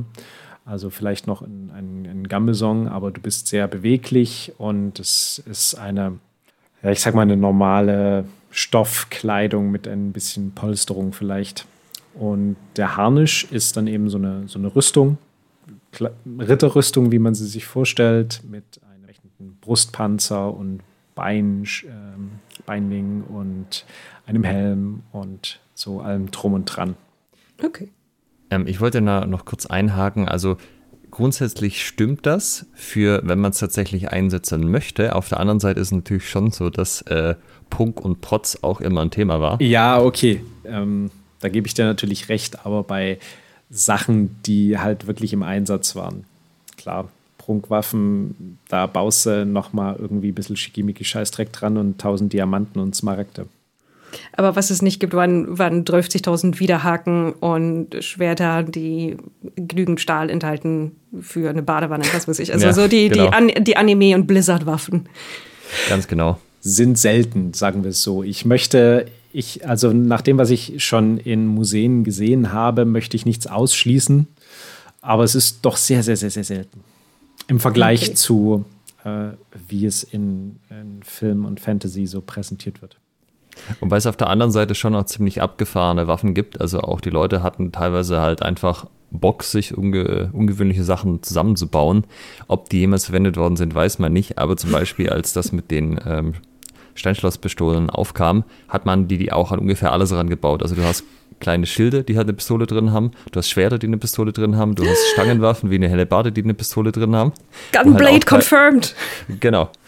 Findest du auch in Museen. Es weiß halt keiner, hat das mal jemand verwendet? Triffst du damit überhaupt was, wenn das äh, kein so ein richtig guter Lauf hat und so? Keine Ahnung. Du hast halt immer dann einen Schuss gehabt, aber scheinbar zumindest für den Gag war das genug. Aber kannst ja mal probieren. Es ist äh, möglicherweise genau. einfach ein sehr großer Überraschungsmoment. Auf jeden es Fall. Gibt zum Beispiel ja. auch Schilde, also äh, Buckler, das sind so kleine Schilde, jetzt mhm. nicht so großes Wikinger-Schild, sondern was, was man halt in einer Hand auch hält und die, äh, quasi auch den Arm strecken kann. Und da gibt es zum Beispiel Laternenbuckler, also die haben eine kleine Laterne drin, die macht man nachts an, dann macht man den Schacht zu und wenn einem dann jemand entgegenkommt und den findet man so ein bisschen dubios, macht man den Schacht auf, blendet den guten Kollegen und dann haut man entweder ab oder nimmt den Moment des Geblendetseins zum Angriff, so die Theorie. Das ist ja super. Okay. Ähm, habt ihr noch andere, andere Dinge in, in Fantasy und Rollenspiel, Umsetzungen von Kämpfen? Oder sind die, die großen, schnörkeligen, zu schweren Waffen die, das Hauptproblem? Ich glaube, was häufig auch vorkommt, jetzt so in meiner Wahrnehmung, ist dieser das korreliert auch mit den schweren Waffen, ist dieser One-Shot, also so ein mega ausgeholter Hieb, womit man dann BAM ähm, sein ja. Gegenüber zersmasht. Mhm. Ähm, das ist halt insofern ein bisschen unrealistisch, dass es dann doch eine Weile dauert, bis der vorbereitet ist. Und also wenn, wie vorhin in der Situation, die Alex beschrieben hat, mein Gegenüber an Ort und Stelle festgefroren ist und ich es dann wirklich zermatschen kann, okay, aber ist halt auch eher selten. Okay. Ein so ein Ding, äh, das war lange so, äh, dass die historischen Fechter gesagt haben, eh so ein Schmarrn, wenn ich das nochmal hören muss, ich gehe an die Decke, ist äh, Dual Wielding, also dass man zwei gleiche Waffen hat. Ähm, es gibt historische Waffenkombinationen, aber da habe ich zwei unterschiedliche Waffen. Ich habe zum Beispiel ein Schwert in einer Hand und ein Schild, ein kleines Schild, ein großes Schild, was auch immer, in der anderen Hand. Ja, ich habe zum Beispiel auch beim Rapier, also wieder einhändige Stichwaffe, da habe ich zum Beispiel einen Parierdolch, also quasi eine kürzere Waffe, die speziell zum Abwehr, zur Abwehr von Angriffen da ist. Vielleicht habe ich da auch ein Schild. Das gibt es, aber was es lange äh, sozusagen die Leute geärgert hat, so zwei gleiche Waffen, kompletter Blödsinn, das haben wir in keinem Manuskript gefunden. Und vor ein paar Jahren ist dann eins aufgetaucht, da haben wir auch vor kurzem eine Folge dazu gemacht, nämlich den äh, Godinho. Mhm. Und der hatte dann tatsächlich drin, ja, du hast hier zwei Schwerter und äh, wenn du da Stress mit jemand kriegst, dann mach folgendes. Und wenn man dann ein bisschen sucht in den ähm, entsprechenden Gemälden und Zeichnungen, findet man auch immer mal wieder Abbildungen, wie halt Leute tatsächlich halt ein Schwert links und ein Schwert rechts an der Hüfte tragen. Und ja, da musste man dann ein bisschen zurückrudern und sagen, okay, scheinbar hat es Dual Wielding an sich schon gegeben.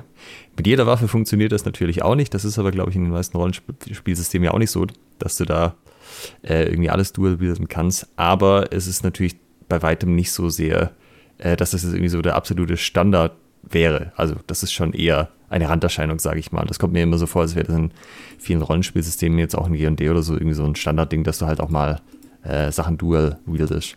Und, und man muss dazu sagen, Godinho beschreibt es ja auch als Kampf gegen mehrere Gegner. Ne? Genau, genau.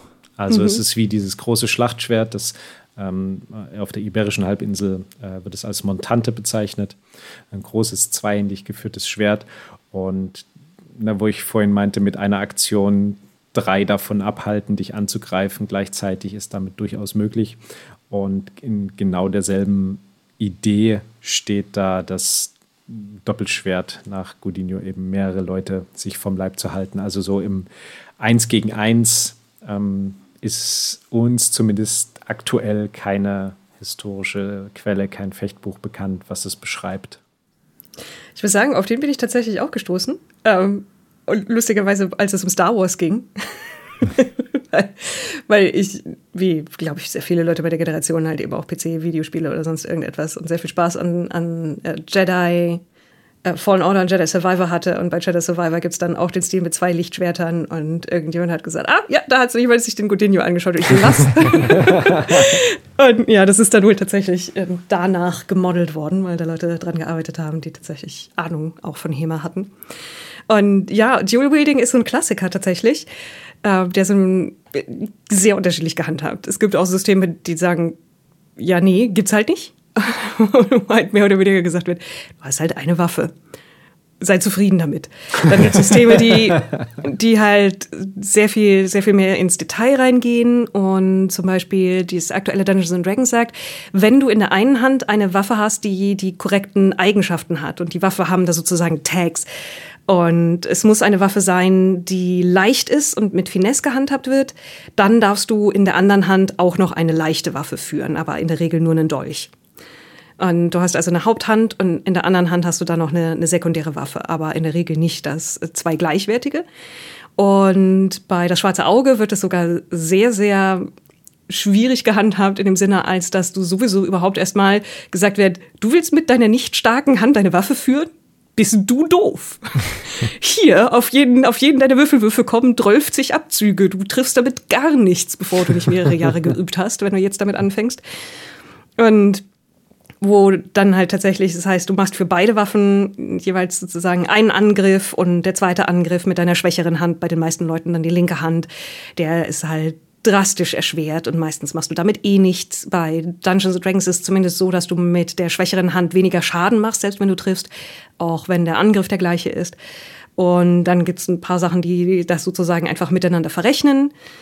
Und dann gibt es aber auch Varianten, man kann DSA 5 wohl in Anführungsstrichen brechen, dass man am Ende mit zwei Riesenwaffen in jeder Hand, wenn man die richtigen Sonderfähigkeiten irgendwie miteinander kombiniert, sagte irgendjemand, du kannst quasi mit zwei Ogerschellen, das ist halt Stab mit Kette und dann Kugel mit Stacheln dran, mit zwei Ogerschellen gleichzeitig kämpfen und damit auch noch dich anschleichen und von hinten überraschend zuschlagen. Ja, sehr schön.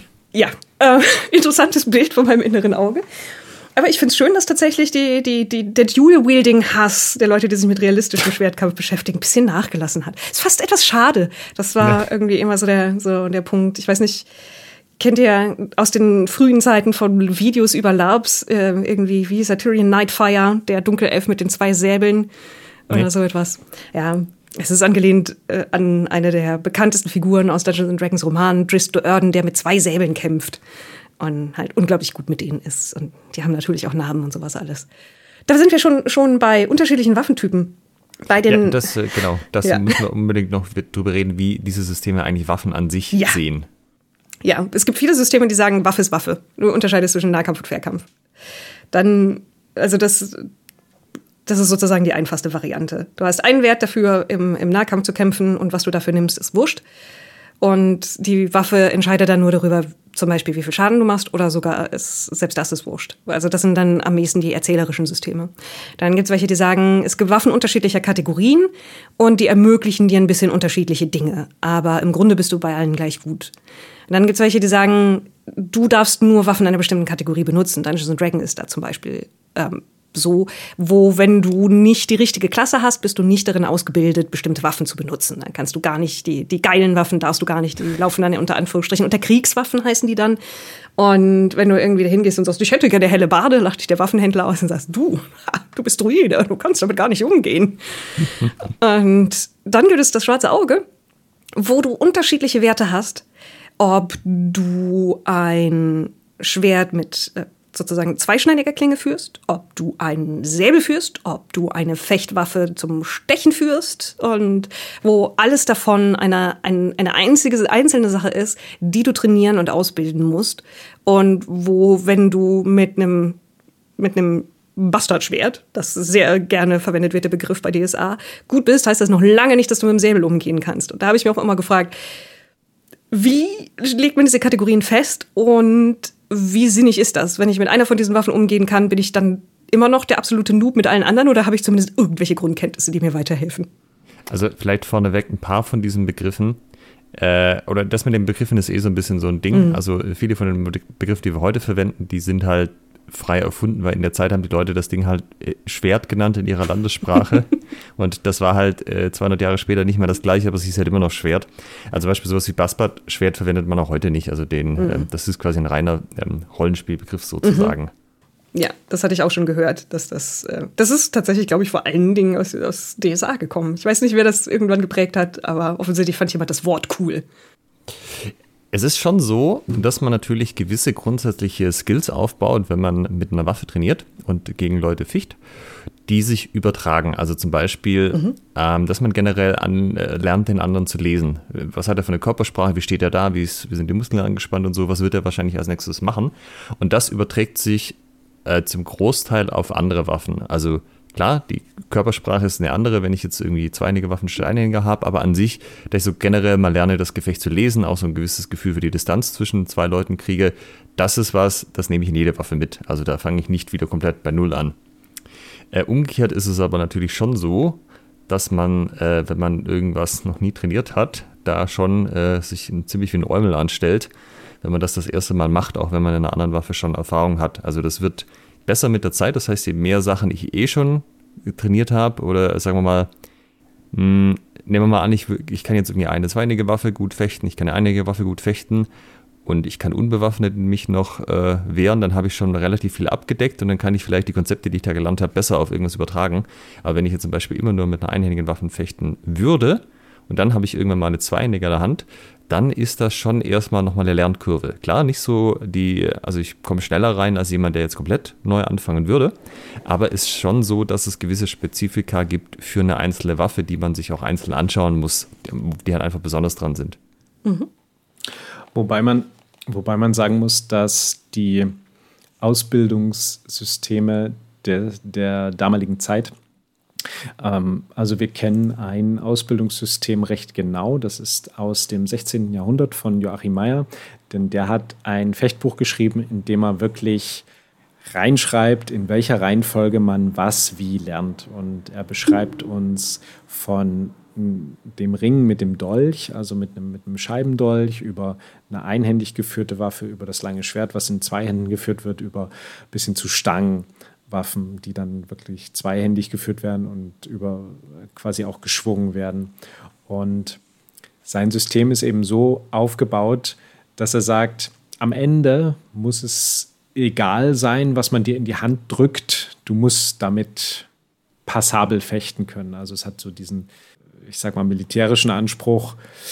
Du musst dem Soldaten irgendeine Waffe äh, im Gefecht in die Hand geben können und der kann dann nicht sagen, oh, das ist aber nicht meine Vorzugswaffe, sondern der muss irgendwie damit kämpfen können. Ne? Und im Allgemeinen ist es auch so, dass du, wenn du fechten kannst ähm, mit halbwegs passabel mit einer Waffe, du dich dann mit einer anderen Waffe nicht anstellst wie der erste Mensch, sondern das auch halbwegs geht. Okay.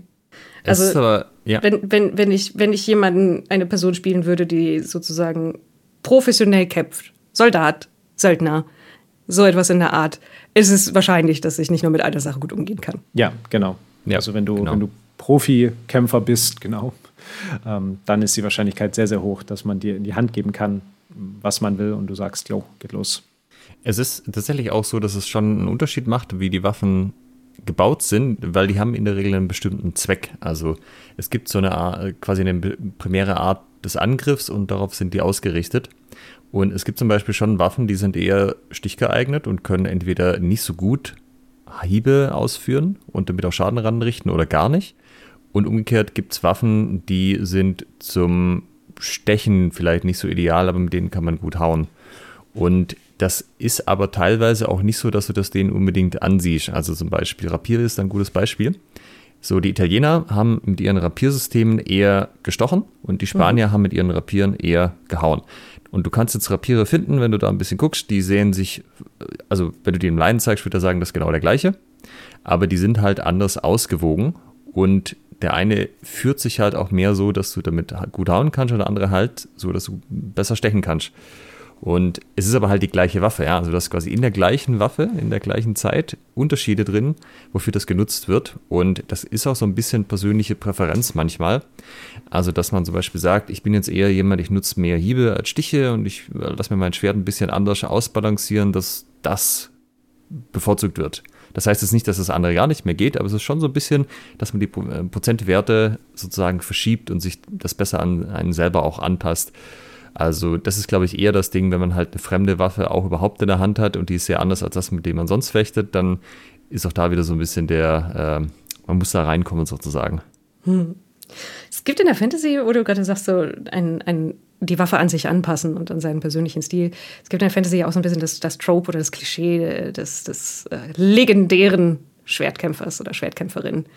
Ähm, gibt es dafür überhaupt historische Vorbilder? Also Leute, die wirklich bekannt dafür waren, hervorragend im Umgang mit einer Waffe zu sein? Oder ist Schwertkampf halt eine, eine Sache, die ein Job ist für Leute, die halt dafür bezahlt werden oder eingezogen werden oder sonst irgendetwas? Und dieser in Anführungsstrichen romantische Aspekt ist halt eine spätere Überprägung.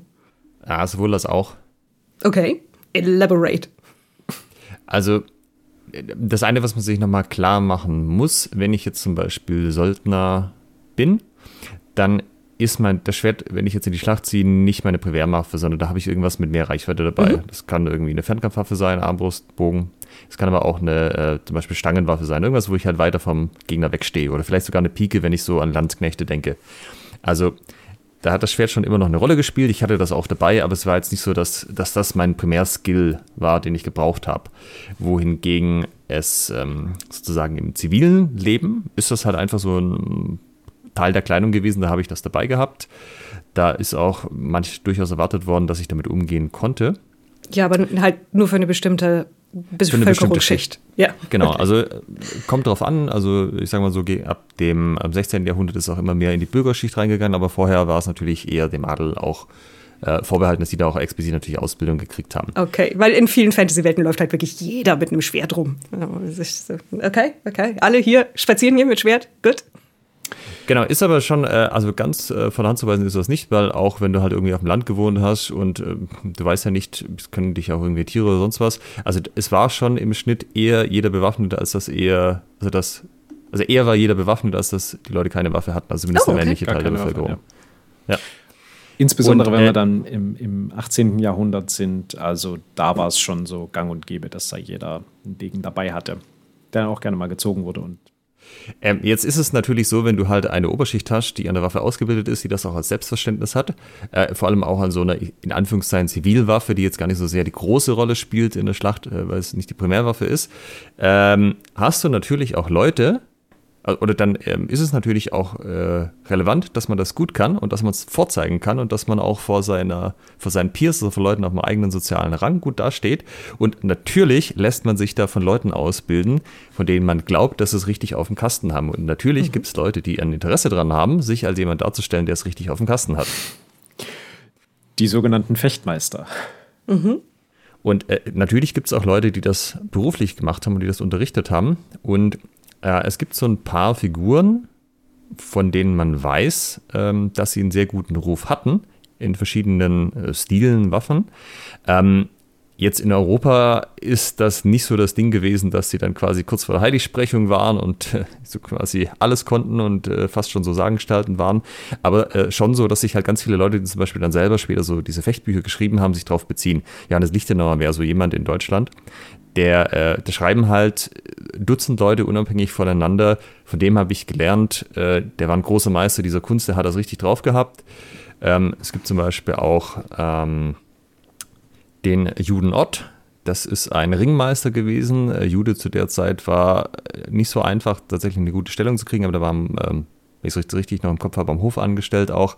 Und da hast du immer wieder so Leute, die haben halt einen sehr guten Ruf, ja, dass die halt dass die Leute halt in der Zeit sagen, ey, die haben es wirklich, die haben es wirklich drauf und denen lohnt sich das auch zu lernen. Stell die, stell die bei dir an, hol die zu dir an den Hof, dass die deine jungen Prinzen zum Beispiel ausbilden. Okay. Und gibt es da, also ich kenne nur die Namen von Leuten, die dann tatsächlich Handbücher geschrieben haben, die berühmt genug sind, dass selbst ich von ihnen gehört habe. Oder gibt es da sozusagen überlieferte Figuren, die man wirklich irgendwie namentlich nennen kann an, an bekannten Ausbildern, an, an Fechtmeistern oder so etwas? Also es gibt auf jeden Fall eine eine Gruppierung der damaligen Zeit, also im 15. Jahrhundert aktiv, die wird als die Gesellschaft Lichtenauers bezeichnet. Mhm. Das hat ein Fechtmeister in seinem äh, in einem seiner Fechtbücher mal geschrieben. Den genauen Kontext äh, muss ich an dieser Stelle gerade schuldig bleiben, aber da steht dann eben der Begriff die Gesellschaft Lichtenauers und dann ist da so eine Liste von Dudes, die da dazugehört haben.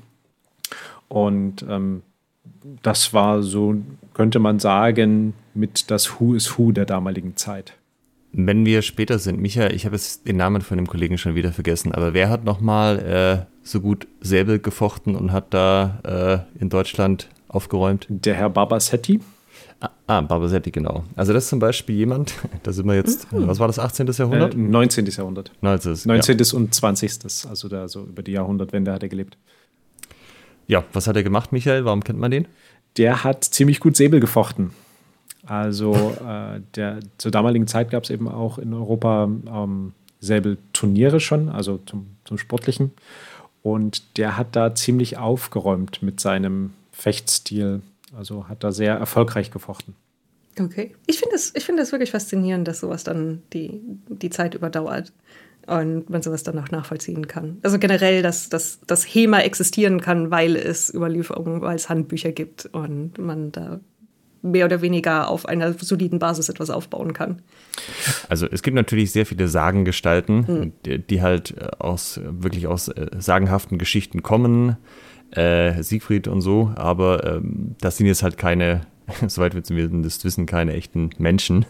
Äh, wohingegen die Leute eben, die in den Fechtbüchern oder in diesem Umkreis im HEMA-Umfeld eine Rolle spielen, ähm, da wissen wir halt, das gab sie und wir wissen halt eben teilweise auch, was die Zeitgenossen über sie dachten und dass die eben auch einen großen Respekt vor diesen Leuten hatten. Oder zum Beispiel gab es einen italienischen Fechtmeister, der war auch mit dem Rapier unterwegs, der heißt, äh, hieß Fabrice Und das war auch so jemand, der zu seiner Zeit fanden den die Leute super, die, die Italiener fanden ihn super.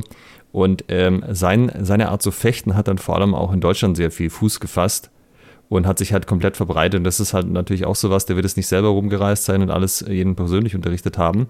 Aber dass du so auf Einzelpersonen so einen ganzen, ja, wie soll man es nennen, so einen Trend quasi, der sich über ein ganzes Land dann auch erstreckt, oder sagen wir mal Regionen, Länder ist ja eh so eine Sache, je nachdem, weil wir zeitlich gucken.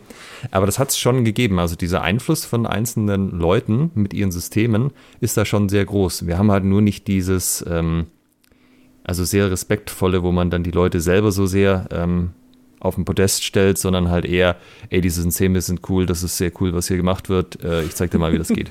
Also ja, sagen wir mal praxisorientiert und weniger ähm, Personenkult.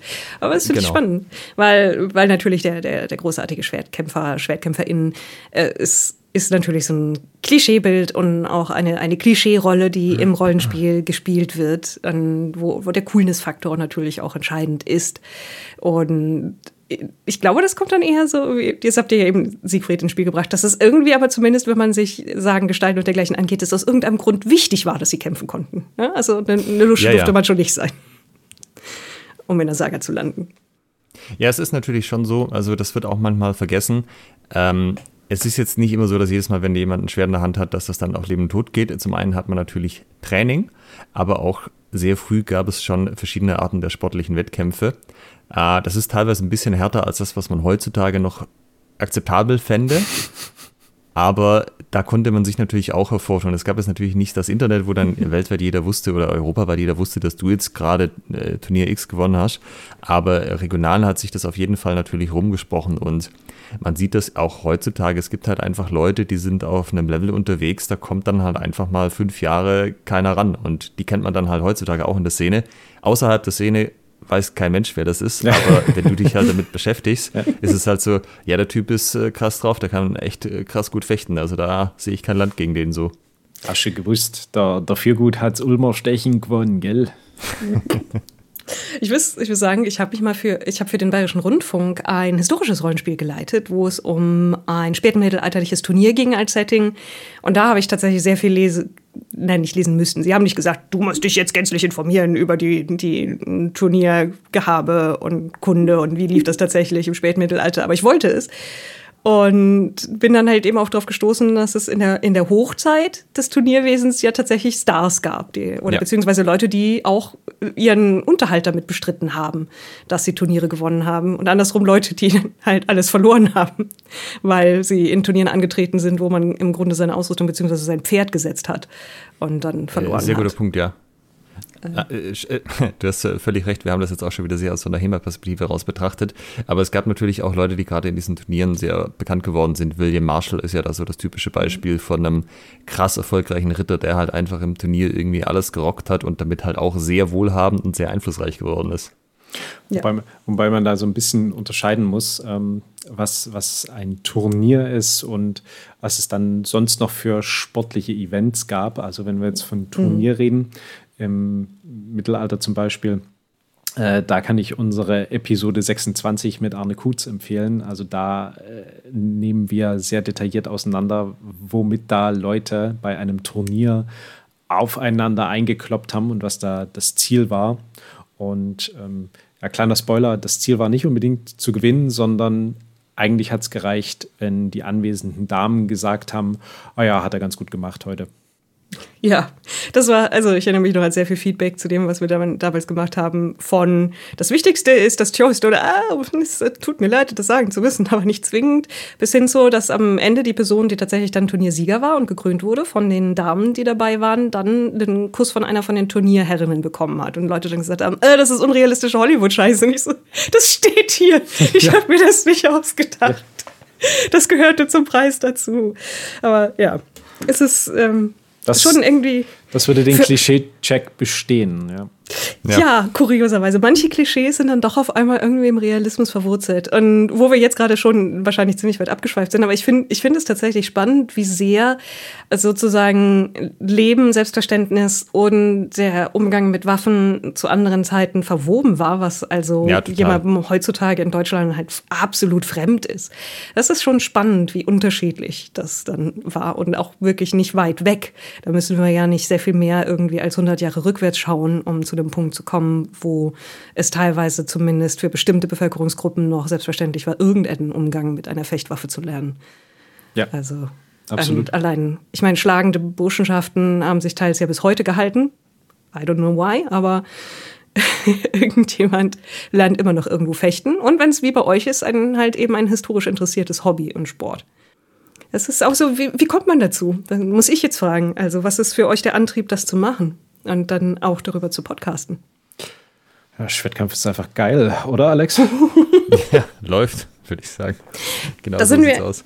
Da sind wir, glaube ich, an dem Punkt, wo sich die Rollen, RollenspielerInnen und die Leute, die HEMA machen, einig sind. Das ist ja, cool. Ja, also ja, absolut. Ähm, ich habe auch aus einer Überzeugung, also ich habe auch mal Dungeons Dragons in einer kleinen Runde Pen and Paper gemacht und du hast natürlich diese verklärt fantastische mhm. ähm, Vision von, von Gefechten, Kämpfen und so. Und das war einfach immer, wenn es dann ja so irgendwelche Leute zulabern im Rollenspiel, ja, ja, ganz nett. Aber jetzt sind mal wieder ein paar Goblins da und die vermöbelt werden müssen. Geil. Also man, man hat sich da schon so ein bisschen auf die kämpferischen Szenen gefreut. Und äh, also da, da bin ich keine Ausnahme. Da aus dieser Faszination, Schwertkampf, Faszination, ja, Fantasy, ähm, aus der ist es herausgewachsen bei mir. Und da hat mich irgendwann mal ein Kumpel gefragt, mit dem ich dann, äh, mit dem ich auch dieses Rollenspiel gemacht hätte, ähm, ob ich mal zum Schwertkampf kommen will. Und das war ein No-Brainer für mich. Und ja, so, so, so, bin ich da dann da reingekommen. Und dann kam dieser sportliche Aspekt dazu, das Kompetitive, was mich dann dabei gehalten hat. Also ich glaube, allein von dem romantisch verklärten Schwertkampf wäre ich nicht dabei geblieben. Das hätte mich irgendwann nicht mehr so gereizt. Aber dann kam so das Kompetitive, das Sportliche. Und das ist was, was mich dann eben jetzt da dabei gehalten hat. Ja, also man kann halt, wenn man es kann und eine gewisse Übung dann auch hat, echt krasse Sachen machen, wo man auch sich vorher vielleicht dachte, das sind auch nur irgendwelche Filmklischees. Also es gibt ja zum Beispiel in so äh, Kampfsportfilmen immer das Klischee, dass der Meister dann den Schüler, obwohl er äh, viel älter ist, irgendwie komplett auflaufen lässt am Anfang und mit dem die wildesten Sachen macht und der Schüler gar nicht weiß, wo oben und unten ist. Und das kannst du aber halt genauso tatsächlich in echt machen. Okay. Okay. Ja, ja. Es irgendwie auch fast beruhigend zu merken, dass Sachen, die man dachte, es ist nur ein Klischee, irgendwie ihre Daseinsberechtigung haben. Also ich, wahrscheinlich ist tatsächlich das Ganze mit diesem starken Fokus aufs Kämpfen und Einsatz der Waffe wahrscheinlich tatsächlich das Unrealistische an dem Ganzen, weil äh, also allein die Frequenz der Kämpfe, die man halt in Rollenspielen mhm. hat mitunter, man kann sich das jetzt ja ausrechnen, sozusagen, wenn man jetzt keine äh, Wiederbelebungszauber hätte. Wie, wie viel Prozent Chance habe ich in einem Kampf zu sterben? Wie viele Kämpfe habe ich dann oder hat mein Charakter in einem Jahr? Wie alt wird er dann im Schnitt? Und äh, das kannst du dann mal auf die Bevölkerung hochrechnen. Das ist auch im HEMA eine lange Diskussion gewesen, ob das jetzt eher so Sport war oder eher mal Ernstkampf, von was reden wir hier eigentlich? Und äh, da hat halt einfach mal jemand eine Excel gemacht, wo man die Werte so ein bisschen einstellen konnte.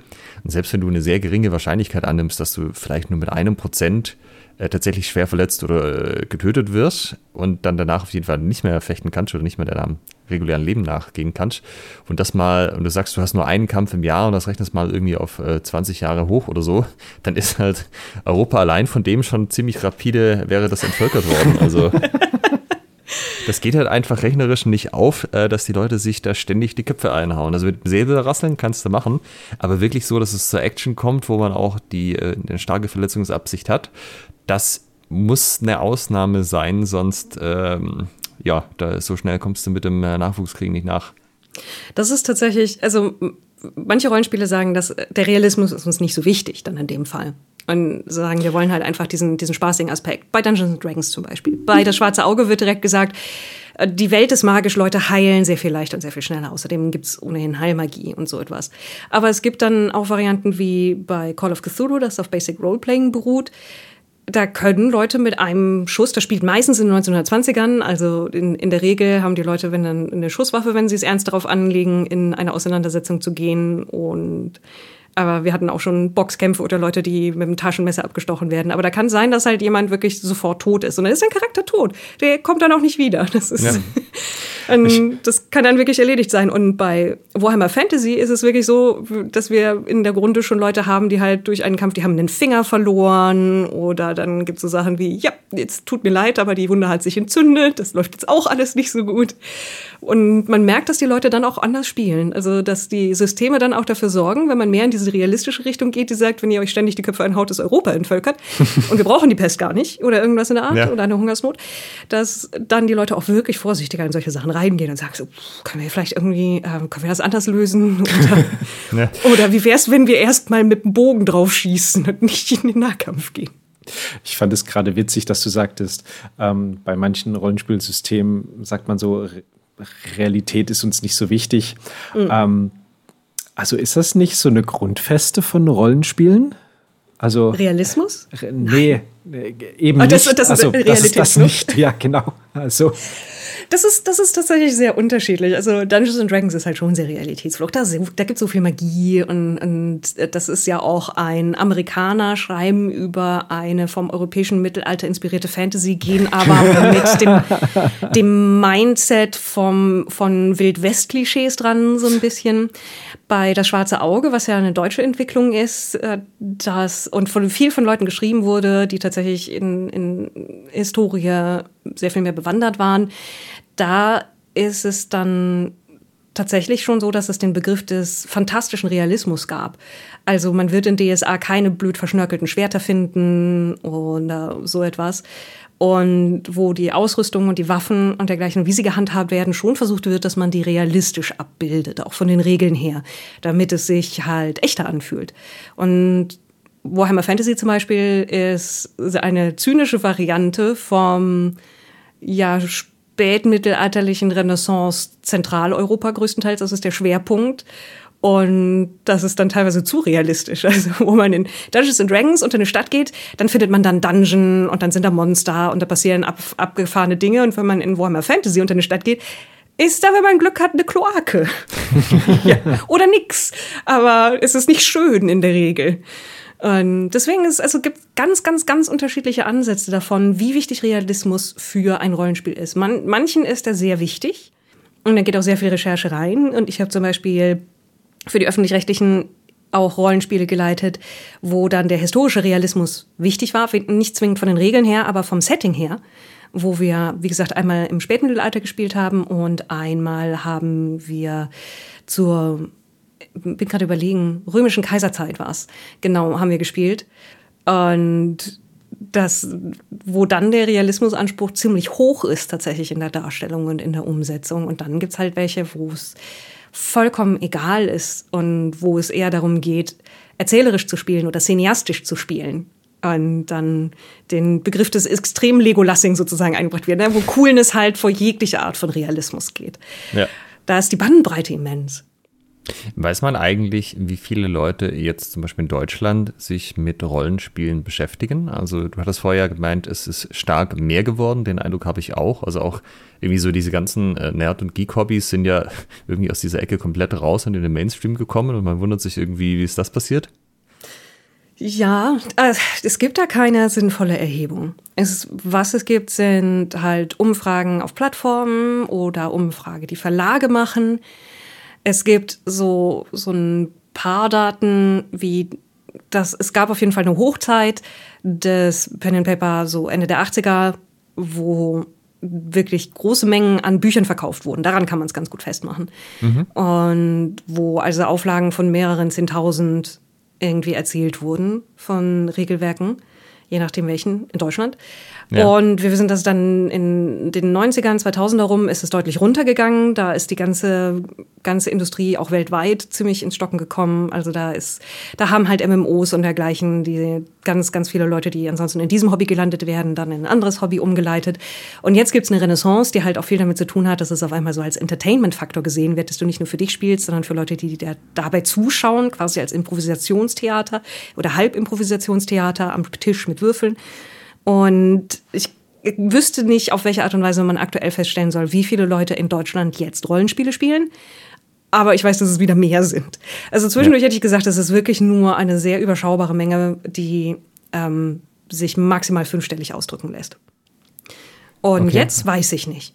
Also es war zwischenzeitlich wirklich ein sehr, sehr, sehr kleines Hobby und jetzt auf einmal fangen ganz, ganz viele Leute neu damit an und kommen auch auf ganz anderen Wegen dazu und haben halt, ich habe das bei Streamer XY gesehen oder Rocket Beans haben das doch gemacht und wenn ich meine, das kennt ihr wahrscheinlich auch, wenn jemand neu anfängt und sagt, ich habe das da und da gesehen und naja. ich finde das und das cool und wo ihr dann dann so einen Moment habt, wo ihr sagt, oh boy, ähm, Sweet Summer Child.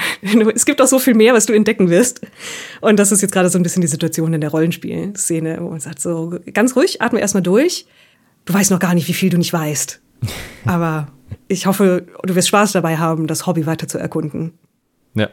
Also ich meine, und Geek Hobby jetzt auch auf keinen Fall äh, negativ. HEMA ist auch ein hartes Geek Hobby, wenn man es genau nimmt. Das ist ja, richtig ich hartes glaub, Geek Hobby. Ich, ich, würde mal sagen, die Einstiegshürde ist noch deutlich höher. Ja. So in jeder Hinsicht. Ich habe also es ist spannend auf jeden Fall, dass ähm, weil es ist ja schon so, dass es in unserer Gesellschaft generell so eine Faszination Schwert einfach gibt. Mhm. Rollenspiele mhm. tragen auf jeden Fall ihren Teil dazu bei, Filme natürlich auch. Ähm, und ohne das also das ist ja ein Stück weit schon auch ein Grundstock, von dem sich dann wieder Interesse zum Beispiel für HEMA nähert. Also natürlich nicht für jeden, manche Leute ist halt einfach das dann nicht so das Ding, aber dass man halt generell mal sagt, ey, Schwerter irgendwie cool oder irgendwie geil, wie Michael das auch gemeint hat und dann stolpert man halt drüber, wie, wie man kann das lernen. Äh, ehrlich, so mit, ja, mit historischen Quellen und so, ja, dann äh, schaue ich da halt mal vorbei. So richtig Schwertkampf lernen, ne? Ja, also, ja genau. Da, darum ging es mir damals. Weißt du, ich wollte das nicht irgendwie so bla bla, weil das hättest du ja auch im Hinterhof machen können, aber so richtig Schwertkampf lernen. Das wollte ich. Ja, da ist schon, schon ein Unterschied. Ich bin als Teenager habe ich auf Mittelaltermärkten gearbeitet und ich weiß nicht, ob ihr wisst, wie das Schaufechten auf Mittelaltermärkten in den 90ern in Deutschland aussah. Du, durchaus, ja. ja. Ja. Wir, haben, wir, haben, auch eine Folge zu Mittelaltermärkten gemacht und äh, die quasi einem Reality-Check unterzogen. Wir wissen ungefähr, wovon du redest. Ja, ich habe jetzt noch eine, eine, eine letzte Sache, wo ich äh, gespannt bin, was ihr dazu sagt, was im Rollenspiel auch immer wieder diskutiert wurde und in letzter Zeit nicht mehr ganz so sehr, aber ich weiß, dass ich in den 90ern, 2000 rum teilweise erbitterte Diskussionen mit Leuten darüber geführt habe, nämlich Frauen an der Waffe. Und mhm. ich habe tatsächlich noch so vor acht Jahren oder so das erlebt. Ähm, wie gesagt, meine Familie hat Reenactment gemacht oder macht es teilweise noch, äh, Spätantike. Und dann sind die Leute mal losgezogen und haben, haben Sparta-Übungen gemacht, also mit dem, äh, mit dem römischen, einhändig geführten Langschwert. Und die, und meine Schwägerin, die dann noch relativ frisch in der Familie war, hat gesagt, oh, ich habe Bock auch mitzumachen. Und dann haben die ganzen Jungs, alle anderen waren Männer, so, ah ja, wir wissen ja nicht und, und überhaupt. Und jetzt muss man sagen, die anderen waren alle Wehrdienstverweigerer und sie ist Ärztin bei der Bundeswehr. Und stand dann so da, so, ich kann, ich kann Maschinengewehr schießen, was könnt ihr, ja? Und ja, kenne auch im Reenactment dann, dann häufig so dieses so, ja, du, kann, kannst mitkämpfen, aber man darf nicht sehen, dass du eine Frau bist. Und dann andersrum aber wieder dann teilweise, wenn, wenn es dann eher Fantasy ist, oh ja, cool, aber wenn du nie, aber dann zieh so eine Amazon-Rüstung an oder so etwas. Ich weiß nicht, wie, wie sieht's mit, mit Nicht-Männern aus in eurem Hobby? Also, modern jetzt oder historisch quasi? Beides. Erstmal modern. Wie sieht denn die, die mhm. HEMA-Szene aus? Also gibt es Kämpferinnen? Ja, äh, das, ja. das lässt sich äh, mit einem klaren Ja be äh, beantworten. Alex hat die äh, Zahlen besser im Kopf als ich, die aktuellen, wie die prozentuale ja, Verteilung ist. Genau, ich habe da mal eine Auswertung gemacht und in Deutschland sind wir bei so ungefähr 25 Prozent. Oh, das ist richtig gut im Vergleich genau, zum Beispiel ist, Rollenspiel. Ja. Also ähm, für einen Kampfsport ist es auf jeden Fall sehr gut. Es ist äh, für einige andere Hobbys, die auch eher so ein Männerding sind, auch ziemlich gut. Es wird zwar immer noch darüber diskutiert, also gerade auch von Frauen, ähm, ist das, äh, wie kriegt man noch mehr Interesse dahin und so, aber mhm. an sich finde ich das eine ziemlich solide Basis. Ähm, und mein Eindruck ist, es ist insgesamt auch besser geworden, weil wenn du natürlich erstmal so einen Grundstock Frauen in deiner Gruppe auch hast, ist es leichter für neue Frauen den Zugang zu finden und dann verselbstständigt mhm. sich das so ein bisschen. Wenn du am Anfang halt die einzige Frau bist, das ist häufig so ein bisschen ein abschreckendes Ding, aber mittlerweile sieht das äh, sehr gut aus. Also da bist du in den meisten Gruppen sicherlich gut aufgehoben und findest da noch Trainingspartnerin. Ja, das klingt cool. Und Rollenspiel ist da nicht so. Ja, wir, wir, können halt eben zum Beispiel schauen, wie viele Leute Geschlechtsangaben gemacht haben, die unsere Videos schauen ja. und daran teilnehmen. Und oder es gab auch Umfragen von Verlagen und ich glaube, es, es wandelt sich, auch bei, bei uns ändert es sich. Und wenn wir in der Community schauen, welche Leute aktiv sind, sieht es auch anders aus. Aber da ist es eher so 10 Prozent lange Zeit gewesen, ah, wenn okay. überhaupt. Also tatsächlich sehr niedrig. Aus verschiedensten Gründen einfach. Ähm, und, oder dass einfach Leute dann an den Umfragen nicht teilgenommen haben. weil sie die gar nicht erst erreicht haben, weil sie in den Kreisen nicht drin waren, wo die verteilt wurden. Das spielt dann natürlich auch immer mit rein. Und deswegen, ich freue mich immer, weil wenn ich ein Hobby sehe und sehe, dass es sehr, sehr, sehr überwiegend nur von, von bestimmten Geschlecht wahrgenommen wird, dann denke ich mir immer so, hm, woran liegt es? Und es ist tatsächlich auch so, du ähm, wir haben in den letzten Jahren, glaube ich, so eine kritische Masse auch erreicht mhm. in einzelnen Ländern oder sag mal einzigen geografischen Regionen, ähm, weil es gibt ja zum Beispiel immer mehr Events von Frauen für Frauen, also mhm. Frauenfechttage sozusagen, dass die alle mal auf einen Fleck kommen, sich austauschen können. Also zum Beispiel auch Schutzausrüstung ist immer so ein Thema, weil die wird typischerweise halt für Männer erstmal hergestellt und dann irgendwann gibt es vielleicht auch eine kleinere Größe so. Und äh, da brauchst du aber natürlich eine gewisse Mindestzahl, dass das irgendwie machbar ist und nicht jetzt die Leute von der ganzen Welt zusammenfliegen muss. Und ähm, da wird halt auch, habe ich in den letzten Jahren einfach auch mehr getrieben aus, äh, aus dem weiblichen Teil des äh, Community heraus, einfach auch zu sagen, hey, wie können wir da Frauen noch besser ansprechen? Haben wir irgendwas jetzt im Training selber, was vielleicht nicht so ideal ist? Ähm, und das ist halt dann so ein selbst, äh, selbstverwirklichendes System, wenn du, ja, also wenn da einfach auch dann die Leute da sind, die Frauen da sind, die das äh, als Problem ansehen, sich dann auch darum kümmern und es genug zusammen sind, dass man sich auch entsprechend vernetzen kann, Tipps austauschen kann und so weiter. Also da passiert einiges, würde ich sagen, bei uns. Sehr gut. Kritische Masse erreichen. ja. Und halt eben dann historisch gesehen oder vom, vom Realismus her gesehen, weil ich habe mir sehr, sehr oft von Leuten, vor allen Dingen im Internet zugegebenermaßen sagen müssen, dass es unrealistisch ist, dass Frauen überhaupt im Schwerkampf, Schwertkampf irgendetwas reißen können weil der Unterschied so drastisch wäre zwischen Männern und Frauen. Und mein, meine Antwort war meistens, ist mir egal, ich will Spaß am Rollenspiel haben. Ja, das ist, glaube ich, auch die richtige Antwort. Ja. Ich würde auch sagen, das ist so wie in dem Maße unrealistisch, wie das jetzt beschrieben wird, oder wie du es beschreibst, sozusagen von den, von den Leuten, die das erzählen, ist es auf keinen Fall. Also es hm. ist durchaus im Rahmen des Möglichen, dass eine Frau mit einem Schwert einen Mann besiegt.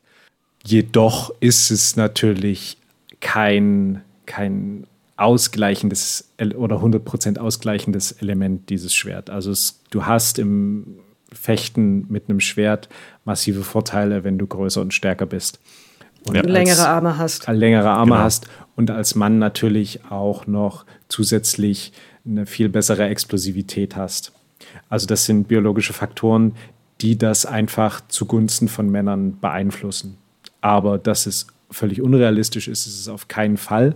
Und es hat auch nachweislich Frauen gegeben, die in kriegerischen Auseinandersetzungen gefochten haben. Also Jeanne d'Arc ist zum Beispiel eine, die, die hat es gegeben und die hat auch Männer angeführt und ähm, gefochten. Wir haben tatsächlich auch das allererste Fechtbuch, was noch erhalten ist. Das ist von 1300, 1320 ungefähr. Das ist das sogenannte Dauerfechtbuch oder 133. Und äh, da fechten Mönche miteinander und äh, eine davon ist ganz eindeutig eine Dame. Also man darf das jetzt natürlich auch nicht übertreiben und jetzt irgendwie so komplett auf den Kopf stellen, dass das jetzt so total der Standard gewesen wäre. Ja, so ist es dann die, halt die, auch nicht. Ne? Die 25 Prozent, die wir jetzt haben, waren es damals nicht. Wahrscheinlich nicht, nee. Also da, das ist schon auch so, äh, ja so ein bisschen Gentleman's Club gewesen. Also äh, das war, also die, die Jungs und Knaben sind dann halt an den Waffen ausgebildet worden und äh, zum Beispiel in der höfischen Ausbildung, Frauen halt in anderen Dingen. Also das ist natürlich schon so das Thema. Aber, und das sieht man eben auch heute, man kann, wenn man besser ist und mehr Training hat als jemand anderes, schon auch sehr viel Körperlichkeit überbrücken. Das hat alles Grenzen. Ja, also das muss man auch dazu sagen, wenn man jetzt, sagen wir mal, bei der Normalverteilung äh, eine besonders kleine Frau ist und man fecht gegen einen besonders großen und besonders kräftigen Mann, dann ist irgendwann so eine Grenze erreicht, wo es halt wirklich schwerer wird, je nach Waffe.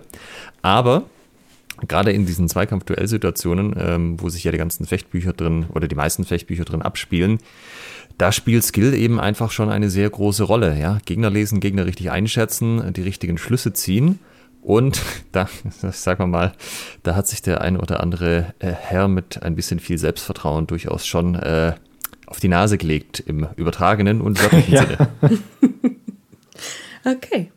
Ich muss sagen, äh, ich bin ausgequatscht. Ich habe keine Fragen mehr. Wenn, wenn ihr noch irgendwie zu etwas nachbauen wollt, wie Rollenspiele irgendwas regeln oder so gerne, aber ich, ich komme jetzt gerade irgendwie. Ich sitze hier zufrieden, ich habe eine Menge gelernt.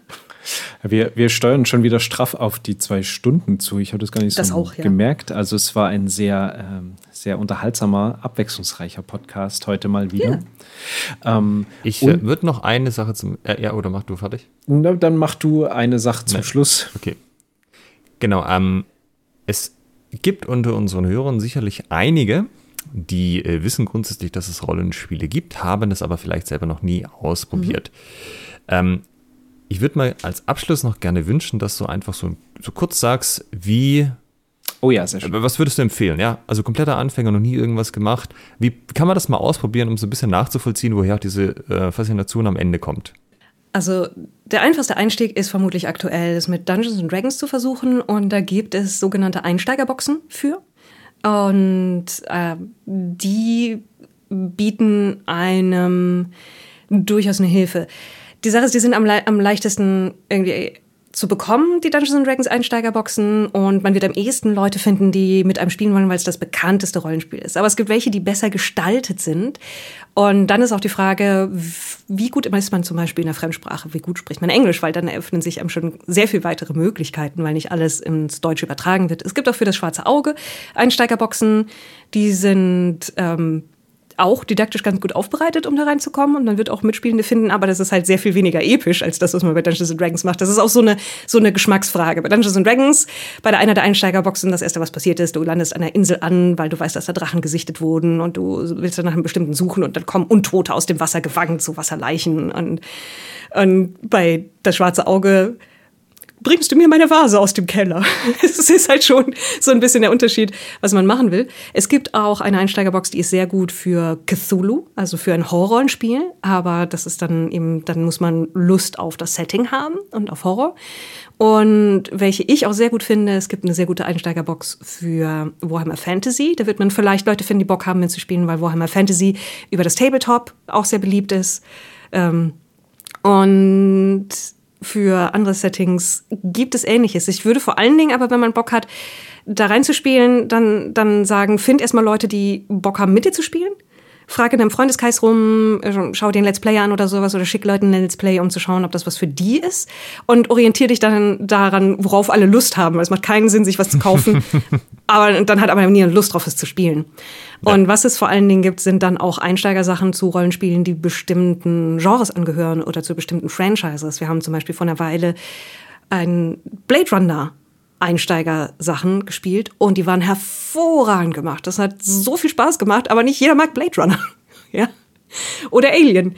Also ich würde sagen, äh, guckt in eurem Freundeskreis, sucht euch Leute, mit denen ihr Bock habt zu spielen, die bereit sind, sich ein, zweimal mindestens zu treffen, um das auszuprobieren und dem eine Chance zu geben. Und dann holt euch eine Einsteigerbox oder einen Schnellstarter nennt sich das, für ein System, das vom Thema her zu euch passt. Und wenn alle sagen, ich habe einfach Bock auf normale Fantasy, ich will Zaubersprüche werfen, ich will Leute mit dem Schwert vermöppen, dann ist Dungeons Dragons wahrscheinlich das Richtige für euch. Und für alle anderen etwas spezielleren Sachen, es, es gibt quasi für jedes Genre und für fast jedes Franchise inzwischen ein Rollenspiel irgendwo. Sehr schön. Und im Zweifelsfall einfach mit Orkenspalter TV einsteigen, oder? Wir haben Einsteiger-Guides tatsächlich und dann auch so für fortgeschrittene Tipps, wie man dann noch Feintuning betreiben kann, äh, wie man Plots schreibt und dergleichen. Aber gerade für äh, für Dungeons and Dragons haben wir eine ganze Reihe an Tutorials, die die Regeln erklären, aber auch für andere Rollenspiele. Und wir haben dann auch so wenn ihr ein Rollenspiel sucht, das so und so ist, hier ist eine Liste von welchen, die vielleicht eurem Geschmack entsprechen, wenn ihr Fantasy wollt, wenn ihr lieber Science Fiction wollt, solche Sachen. Und halt eben auch ganz grundlegende Tutorials oder Tipps, Videos dazu, wie man als Spielleitung Sachen vorbereitet und das umsetzt und wie man als mitspielende, angenehme Person am Spieltisch ist und nicht ein Arsch. Sehr schön. How not to be a dick. ja, ja, das ist, das ist gar nicht so unwichtig, weil Rollenspiel ist ein Teamsport. Man spielt das miteinander in der Regel. Und es gibt dann wirklich ganz simple Dinge, die man machen kann, um dafür zu sorgen, dass es keine Misskommunikationen gibt und dass die Leute am Ende alle Spaß hatten und man nicht irgendwie jemand aus Versehen vor den Kopf stößt, weil das kann schnell passieren, wenn Leute mit unterschiedlichen Ansichten an eine Sache rangehen. Oder ist man Arsch, ohne dass man sein wollte. Ah, okay, aber also wenn man das will, darf man, kann man da auch teilnehmen, dass man sozusagen eine Arschrolle bekommt. Ja, klar. Also man kann, wenn man vorher sich abspricht, ist es auch okay, dass unsere Charaktere Feinde sind und sich gegenseitig angreifen oder sonst irgendwas. Es gibt auch Spiele, die darauf beruhen, dass man gegeneinander spielt, so ein bisschen. Aber man muss das vorher klären. Die meisten Leute finden es nicht so lustig, wenn in, in einer in D&D-Runde, wo eigentlich alle dachten, dass sie auf derselben Seite sind, auf einmal jemand einen in den Rücken sticht, ohne dass man wusste, ja. dass das eine Option ist. Das kann schon negativ sein. Ach, das geht hier auch. Hm, ja, schön. Ja. Ja, ja sehr schön. Ähm, liebe Hörer, ihr habt es gehört. Schaut in Rollenspiele ein, schaut vor allem auch bei Orkenspalter rein. Ihr findet alles an Material, was ihr braucht. Wir verlinken es natürlich auch alles in den Show Notes, aber Orkenspalter findet man sicherlich auch mit einer kurzen Google-Suche. Orken, ähm, Orkenspalter-tv.de, da werden Sie geholfen. Ja. ja. Da gibt es eine Übersicht über alles, was wir machen, was viel ist zugegeben. Ja, ich äh, äh gucke hier gerade so nebenbei mal drauf. Ähm, also ist ja echt abgefahren. Also